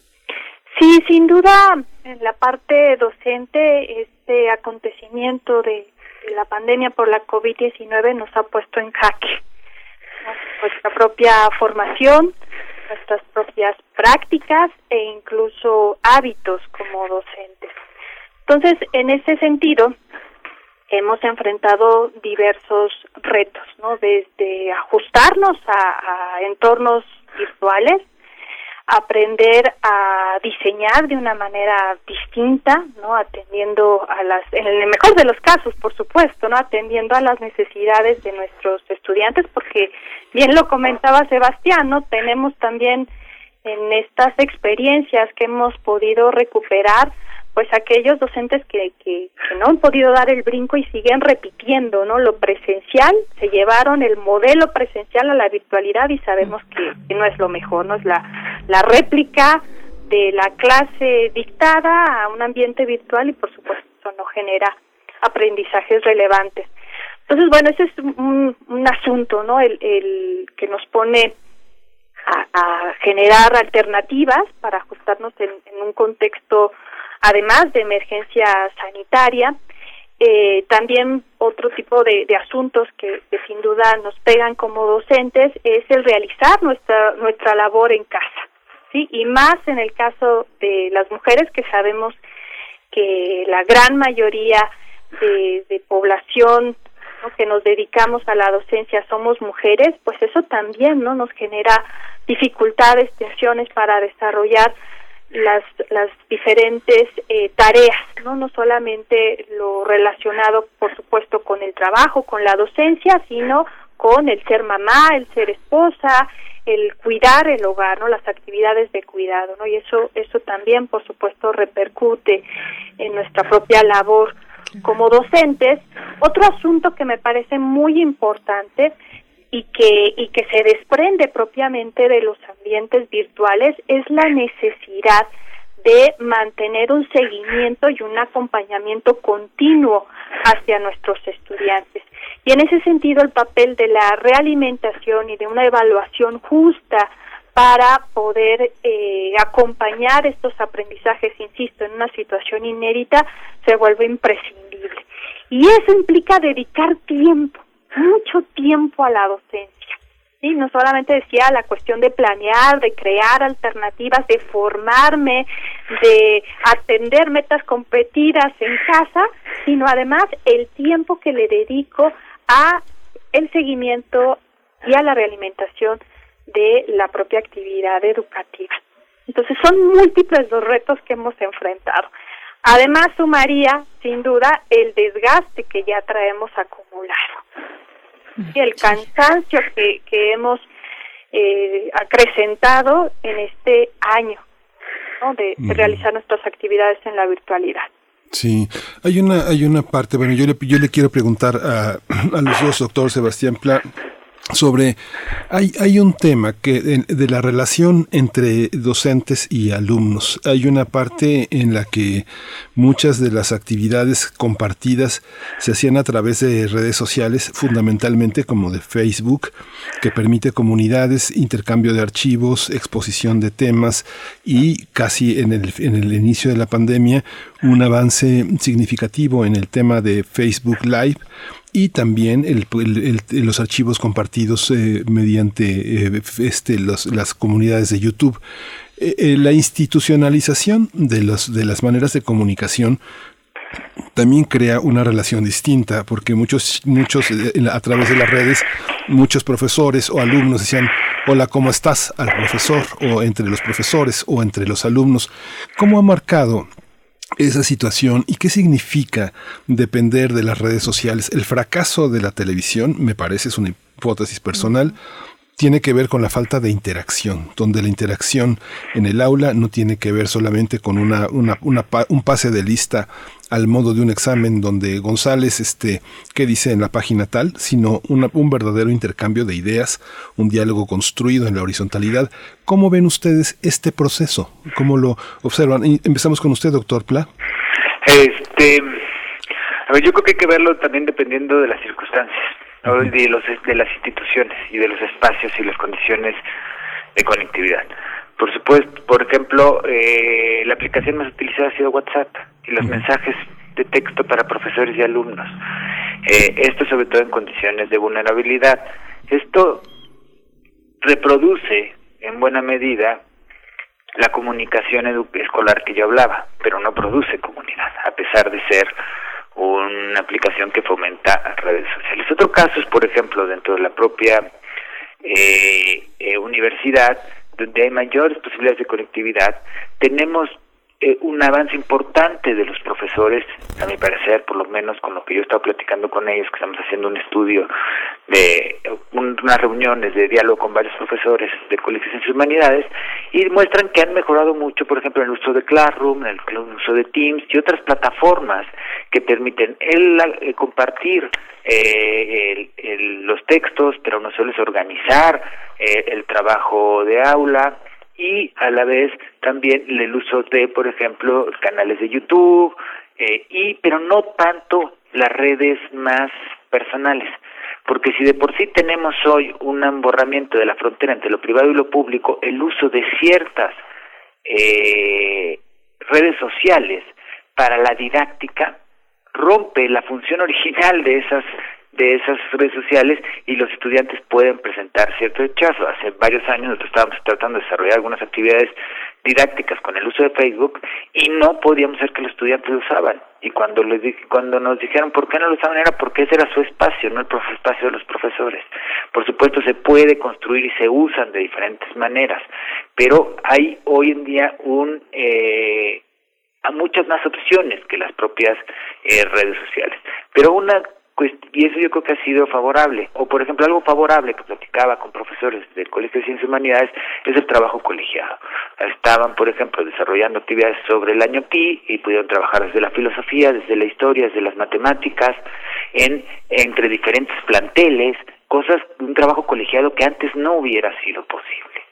Pero eh, a grandes eh, rasgos, yo creo que este uso de nuevas plataformas ofrece nuevos procesos de aprendizaje y de relaciones, pero corre el riesgo también de producir ilusiones de comunidad, especialmente entre docentes y alumnos, que no está sucediendo en la práctica. Por supuesto, hay formas de socialización entre los jóvenes, entre los propios profesores que funcionan, pero la relación pedagógica centrada en las redes sociales, aunque más interactiva que por supuesto la televisión, sigue sin ser capaz de producir comunidades de aprendizajes con todo eso más allá de los meros aprendizajes curriculares que mencionaba Gabriela y que eso, a mi parecer, solo la presencialidad lo produce. ¿Cómo lo percibe usted, doctora Gabriela de la Cruz? Sí, coincido en este, eh, sin duda, nuevos aprendizajes que, que hemos como docentes adquirido en cuanto al ámbito digital, ¿no? La llamada alfabetización digital, o sea, de manera acelerada hemos entrado a, aprender nuevas cosas y, y, eso me parece favorable, ¿no? El uso de las TIC, que sin duda era un brinco que teníamos que dar, aunque no esperábamos que fuera de esta manera, ¿no? Pero ya estamos inmersos, ¿no? Ya estamos en una lógica distinta, la gran mayoría, y eso creo que es, es favorable. Ahora, eh, creo que en torno a cómo utilizar estos medios, ¿no? estas herramientas, estos recursos que tenemos a nuestro alcance, eh, ir en la medida de lo posible generando comunidad. Creo que, que esto tiene que ver con, con una pregunta de, de fondo, con un asunto que, que no nos hemos detenido a, a pensar y, y a discutir, ¿no? Como, como instituciones escolares y que tiene que ver con el qué y para qué de la educación, ¿no? Me parece. Entonces estamos centrados más en que qué aplicación, qué herramienta, qué recurso, cómo puedo, entre comillas, innovar mi práctica, pero no nos hemos detenido el, eh, sobre preguntarnos sobre estos asuntos, ¿no? Esenciales para, en dado caso, generar nuevos modelos educativos, ¿no? Recuperando una de las eh, preguntas previas. Y en este sentido creo que uno una cuestión de también de, de fondo y que impacta a nuestros propios roles como los hemos asumido durante mucho tiempo tiene que ver con empezar a ver a nuestros estudiantes como eh, prosumidores, ¿no? Que es una palabra que se que se utiliza para señalar que ellos como estudiantes tienen toda la capacidad y potencialidad para generar sus propios recursos, ¿no? De aprendizaje, ¿no? Y generar en este sentido sus los, los llamados ambientes de aprendizajes personales, ¿no? Y en eso me parece que no hemos insistido como como instituciones educativas en estos momentos que estamos viviendo, ¿no? Y sobre eso habría que avanzar sobre también la idea de generar eh, co-construcciones, ¿no? Docente junto con sus estudiantes y, eh, y, comunidades, digamos, más amplias, de tal manera que podamos en realidad a partir de estos eh, encuentros, digamos, que tengamos en la virtualidad, avanzar en, en el aprendizaje, pero de una manera conjunta, ¿no? Generando verdaderas comunidades de aprendizaje. Estos ambientes de aprendizaje que supongo yo, al escucharle, doctora, pueden ser físicos, pero también circunstanciales, entendería yo, y eso me lleva a pensar en el ausentismo escolar. Y les pediría un comentario de cierre también ya que incluya esto y lo que ustedes quieran comentar aparte, pero eh, bueno, es que tenemos en la UNAM distintas instancias que trabajan directamente con comunidad que se han literalmente parado de cabeza para generar vínculos que no se, no se diluyan con la distancia. ¿Cómo ver esta cuestión del ausentismo escolar ya a un año con tanto cansancio, con eh, pues además con los duelos eh, y con no la, la, cuestión de no poder entender necesariamente hacia dónde nos va a llevar esta pandemia, en fin, toda esta incertidumbre. Doctor Sebastián Pla, como un comentario de cierre. Eh, a ver, eh, rápidamente lo del ausentismo. Eh, sí, efectivamente, la universidad ha hecho esfuerzos notables por mantener vínculos, pero yo creo que hay que pensar en, digamos, por decirlo de una manera bote pronto, con dos tipos de ausentismo. Sí, eh, lo que hablábamos la semana pasada, el problema de deserción o de exclusión ante las condiciones de la pandemia y las nuevas conectividades o las condiciones de conectividad, pero también un ausentismo que yo distinguiría y que me han comentado también varios profesores, que es el estar y no estar.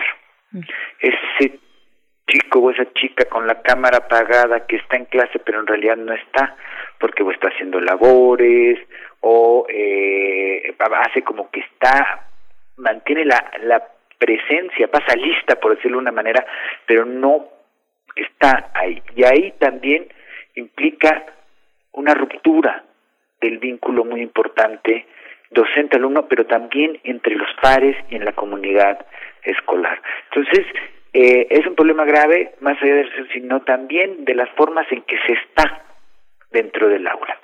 Y a modo de, de, de manera de, de, cierre, creo que es importante la forma en que han planteado o que se ha llevado esta mesa, porque eh, predomina la de cuántos quedan fuera, eh, la apuesta es de decir, bueno, lo primero que hay que hacer ahorita que regresemos a clase es un examen masivo para ver aprendizajes y estamos en una lógica meramente de productividad, de número de asistentes o, meramente en salud y, y, aquí hemos platicado mucho sobre la importancia de ver la escuela en cuanto formadora de, de comunidades.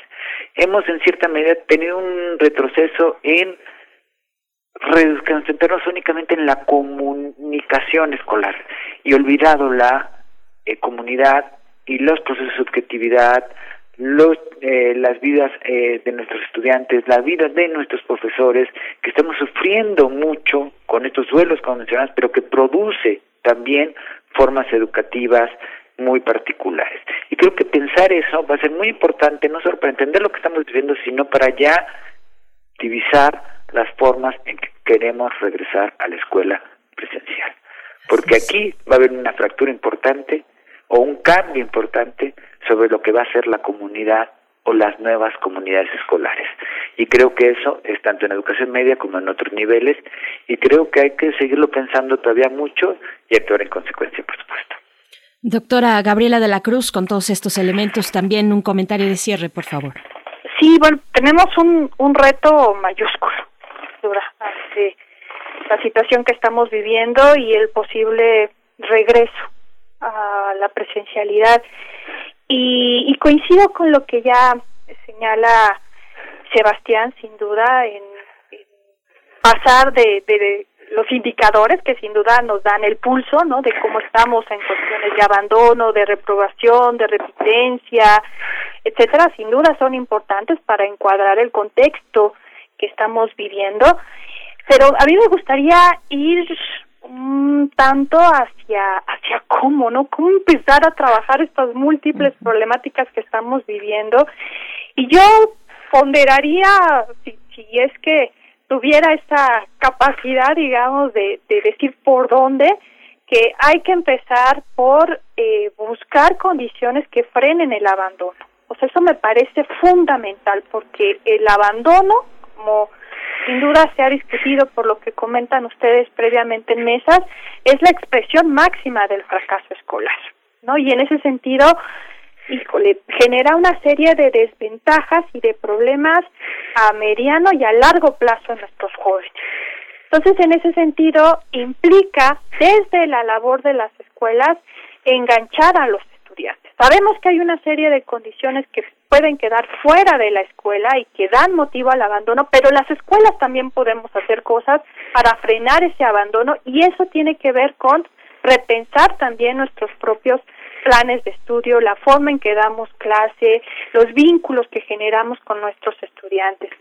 Por otro lado, me parece también muy importante dar seguimiento a los jóvenes que por alguna razón han abandonado y favorecer su retorno desde ahora. No esperarnos a que pase la pandemia, ni mucho menos, sino desde ahora dar seguimiento a estos jóvenes que ya los tenemos identificados. Y finalmente me parece que en esta idea de ir generando modelos, propuestas educativas, creo que hay cuatro ejes fundamentales que debemos de tener en cuenta, los nuevos modelos de formación. Uno de ellos tiene que ver con favorecer hábitos saludables. Es un asunto importantísimo y que a veces dejamos de lado en la formación media superior y tan importante en la edad de nuestros jóvenes. El desarrollo de habilidades socioemocionales y de autocuidado es otro eje importantísimo en la formación.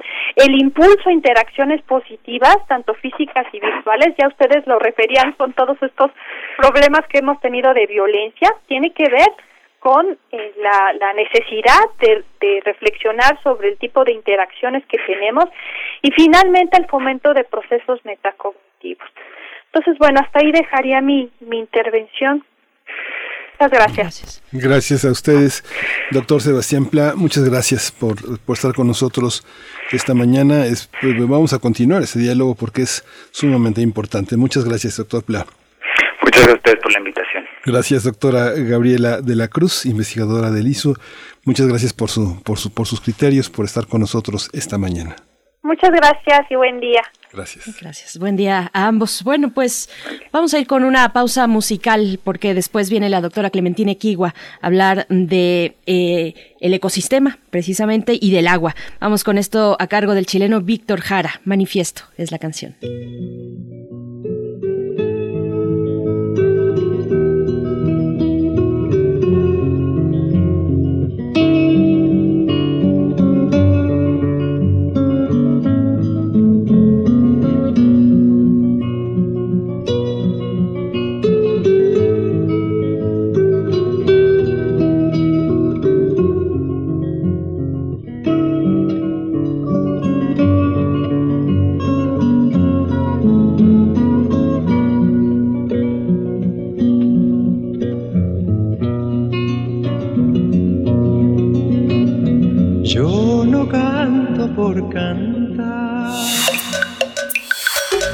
Primer movimiento. Hacemos comunidad. Biosfera en equilibrio. Doctora Clementina Equigua, qué gusto tenerte de vuelta como cada lunes aquí en este espacio dedicado al medio ambiente para hablar del agua, del agua, el valor del agua en la naturaleza. Bienvenida, eh, te escuchamos. Muchísimas gracias. Bueno, pues es que hoy es el Día Mundial del Agua. De, Es una celebración que ocurre desde 1993. Cada año, el 22 de marzo, eh, está dedicado a reconocer la importancia del agua dulce, sobre todo, que es de la que dependemos para sobrevivir como especie. Este año, las Naciones Unidas llama a conversar sobre lo que significa el agua para cada quien.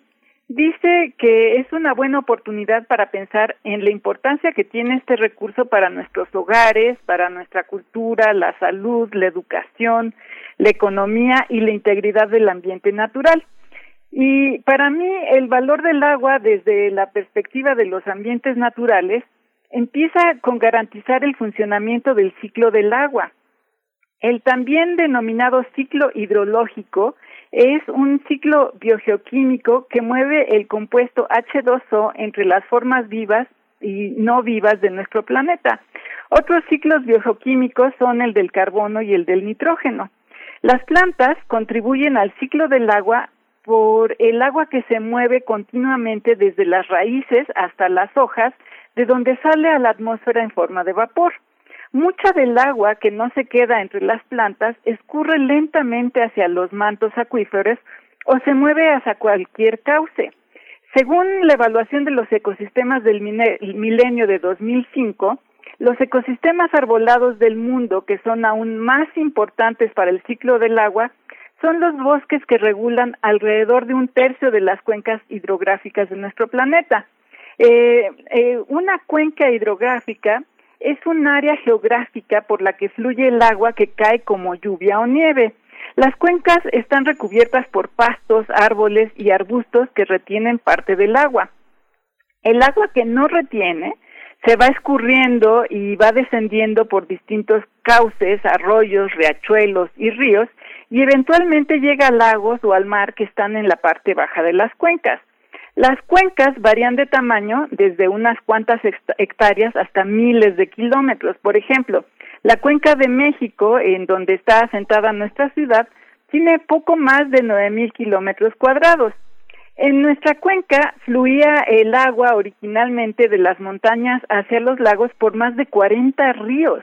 Hoy la mayoría de ellos están entubados y el único río abierto es el Magdalena, cuyas aguas se mueven río abajo y termina entubado después de los viveros de Coyoacán.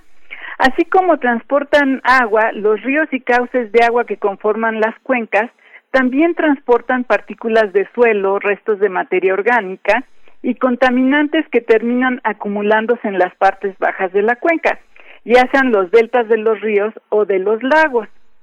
La cuenca del Río Grande, Lagos de Montebello, en el estado de Chiapas, es uno de estos ejemplos de cuencas eh, deterioradas por la contaminación que se acumula al final.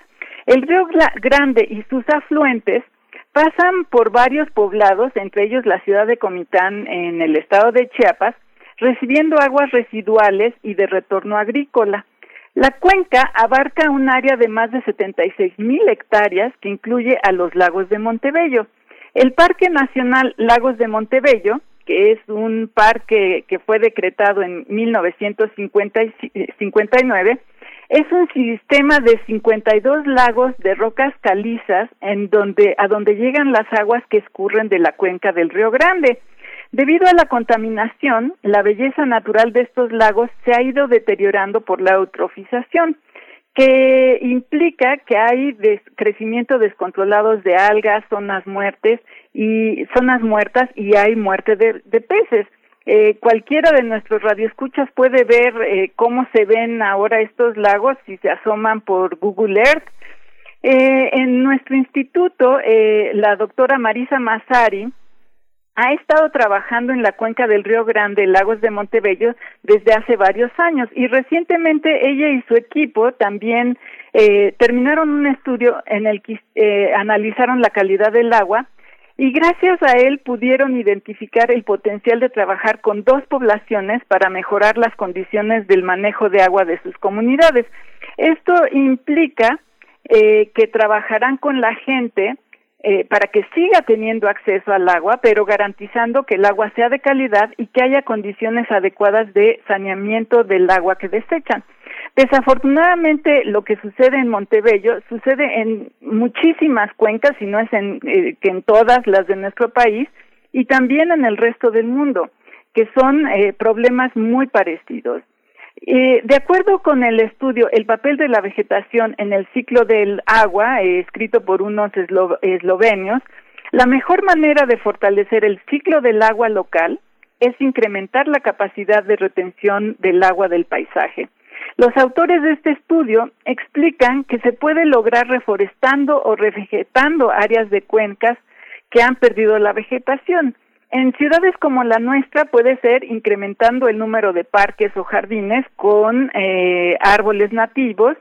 Eh, y es importante esto de que sean árboles nativos porque el consumo de agua es acorde al ciclo de lluvias del propio lugar, de la cuenca en este caso y por supuesto protegiendo los ecosistemas que los rodean.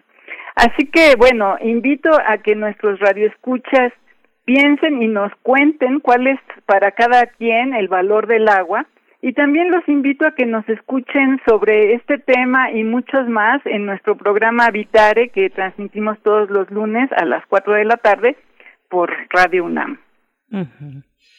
Muchísimas gracias, Clementina Equigua. Este, es fundamental hacer esta reflexión y además tan arborescente como la haces tú siempre. Muchas gracias por tu participación. No, al contrario, muchas gracias a ustedes. Nos vamos a despedir con un gran poema de una gran poetisa, de una gran poeta, que es Guadalupe Amor. El poema se llama Yo soy mi casa. Y nos despedimos, Berenice nos vamos con esto, que es una edición original de la UNAM de la colección Voz Viva México. Con esto nos despedimos. Gracias por su escucha. Quédense aquí en Radio UNAM. Gracias a todo el equipo. Miguel Ángel, nos vamos. Quédese, vale la pena. Esto fue primer movimiento. El mundo desde la universidad. De yo soy mi casa. Casa redonda tenía de redonda soledad. El aire que le invadía era redonda armonía de irrespirable ansiedad. Las mañanas eran noches, las noches desvanecidas, las penas muy bien logradas, las dichas muy mal vividas. Y de ese ambiente redondo, redondo por negativo, mi corazón salió herido y mi conciencia turbada un recuerdo he mantenido. Redonda, redonda nada. Escalera sin peldaños, mis penas son para mí, cadenas de desengaños, tributos que al mundo di. Tienen diferente forma y diferente matiz, pero unidas por los años, mis penas o mis engaños, como sucesión de daños, son escaleras en mí. De mi esférica idea de las cosas parten mis inquietudes y mis males, pues geométricamente pienso iguales a lo grande y pequeño, porque siendo son de igual importancia, que existiendo sus tamaños no tienen proporciones, que no se miden por sus dimensiones y solo cuentan porque son totales aunque esféricamente desiguales. Radio UNAM presentó Primer Movimiento el mundo desde la universidad. Con Berenice Camacho y Miguel Ángel Quemain en la conducción. Frida Saldívar y Violeta Berber, producción. Antonio Quijano y Patricia Zavala, noticias. Miriam Trejo y Rodrigo Mota, coordinadores de invitados. Tamara Quirós, redes sociales. Arturo González y Socorro Montes, operación técnica. Locución, Tessa Uribe y Juan Stack.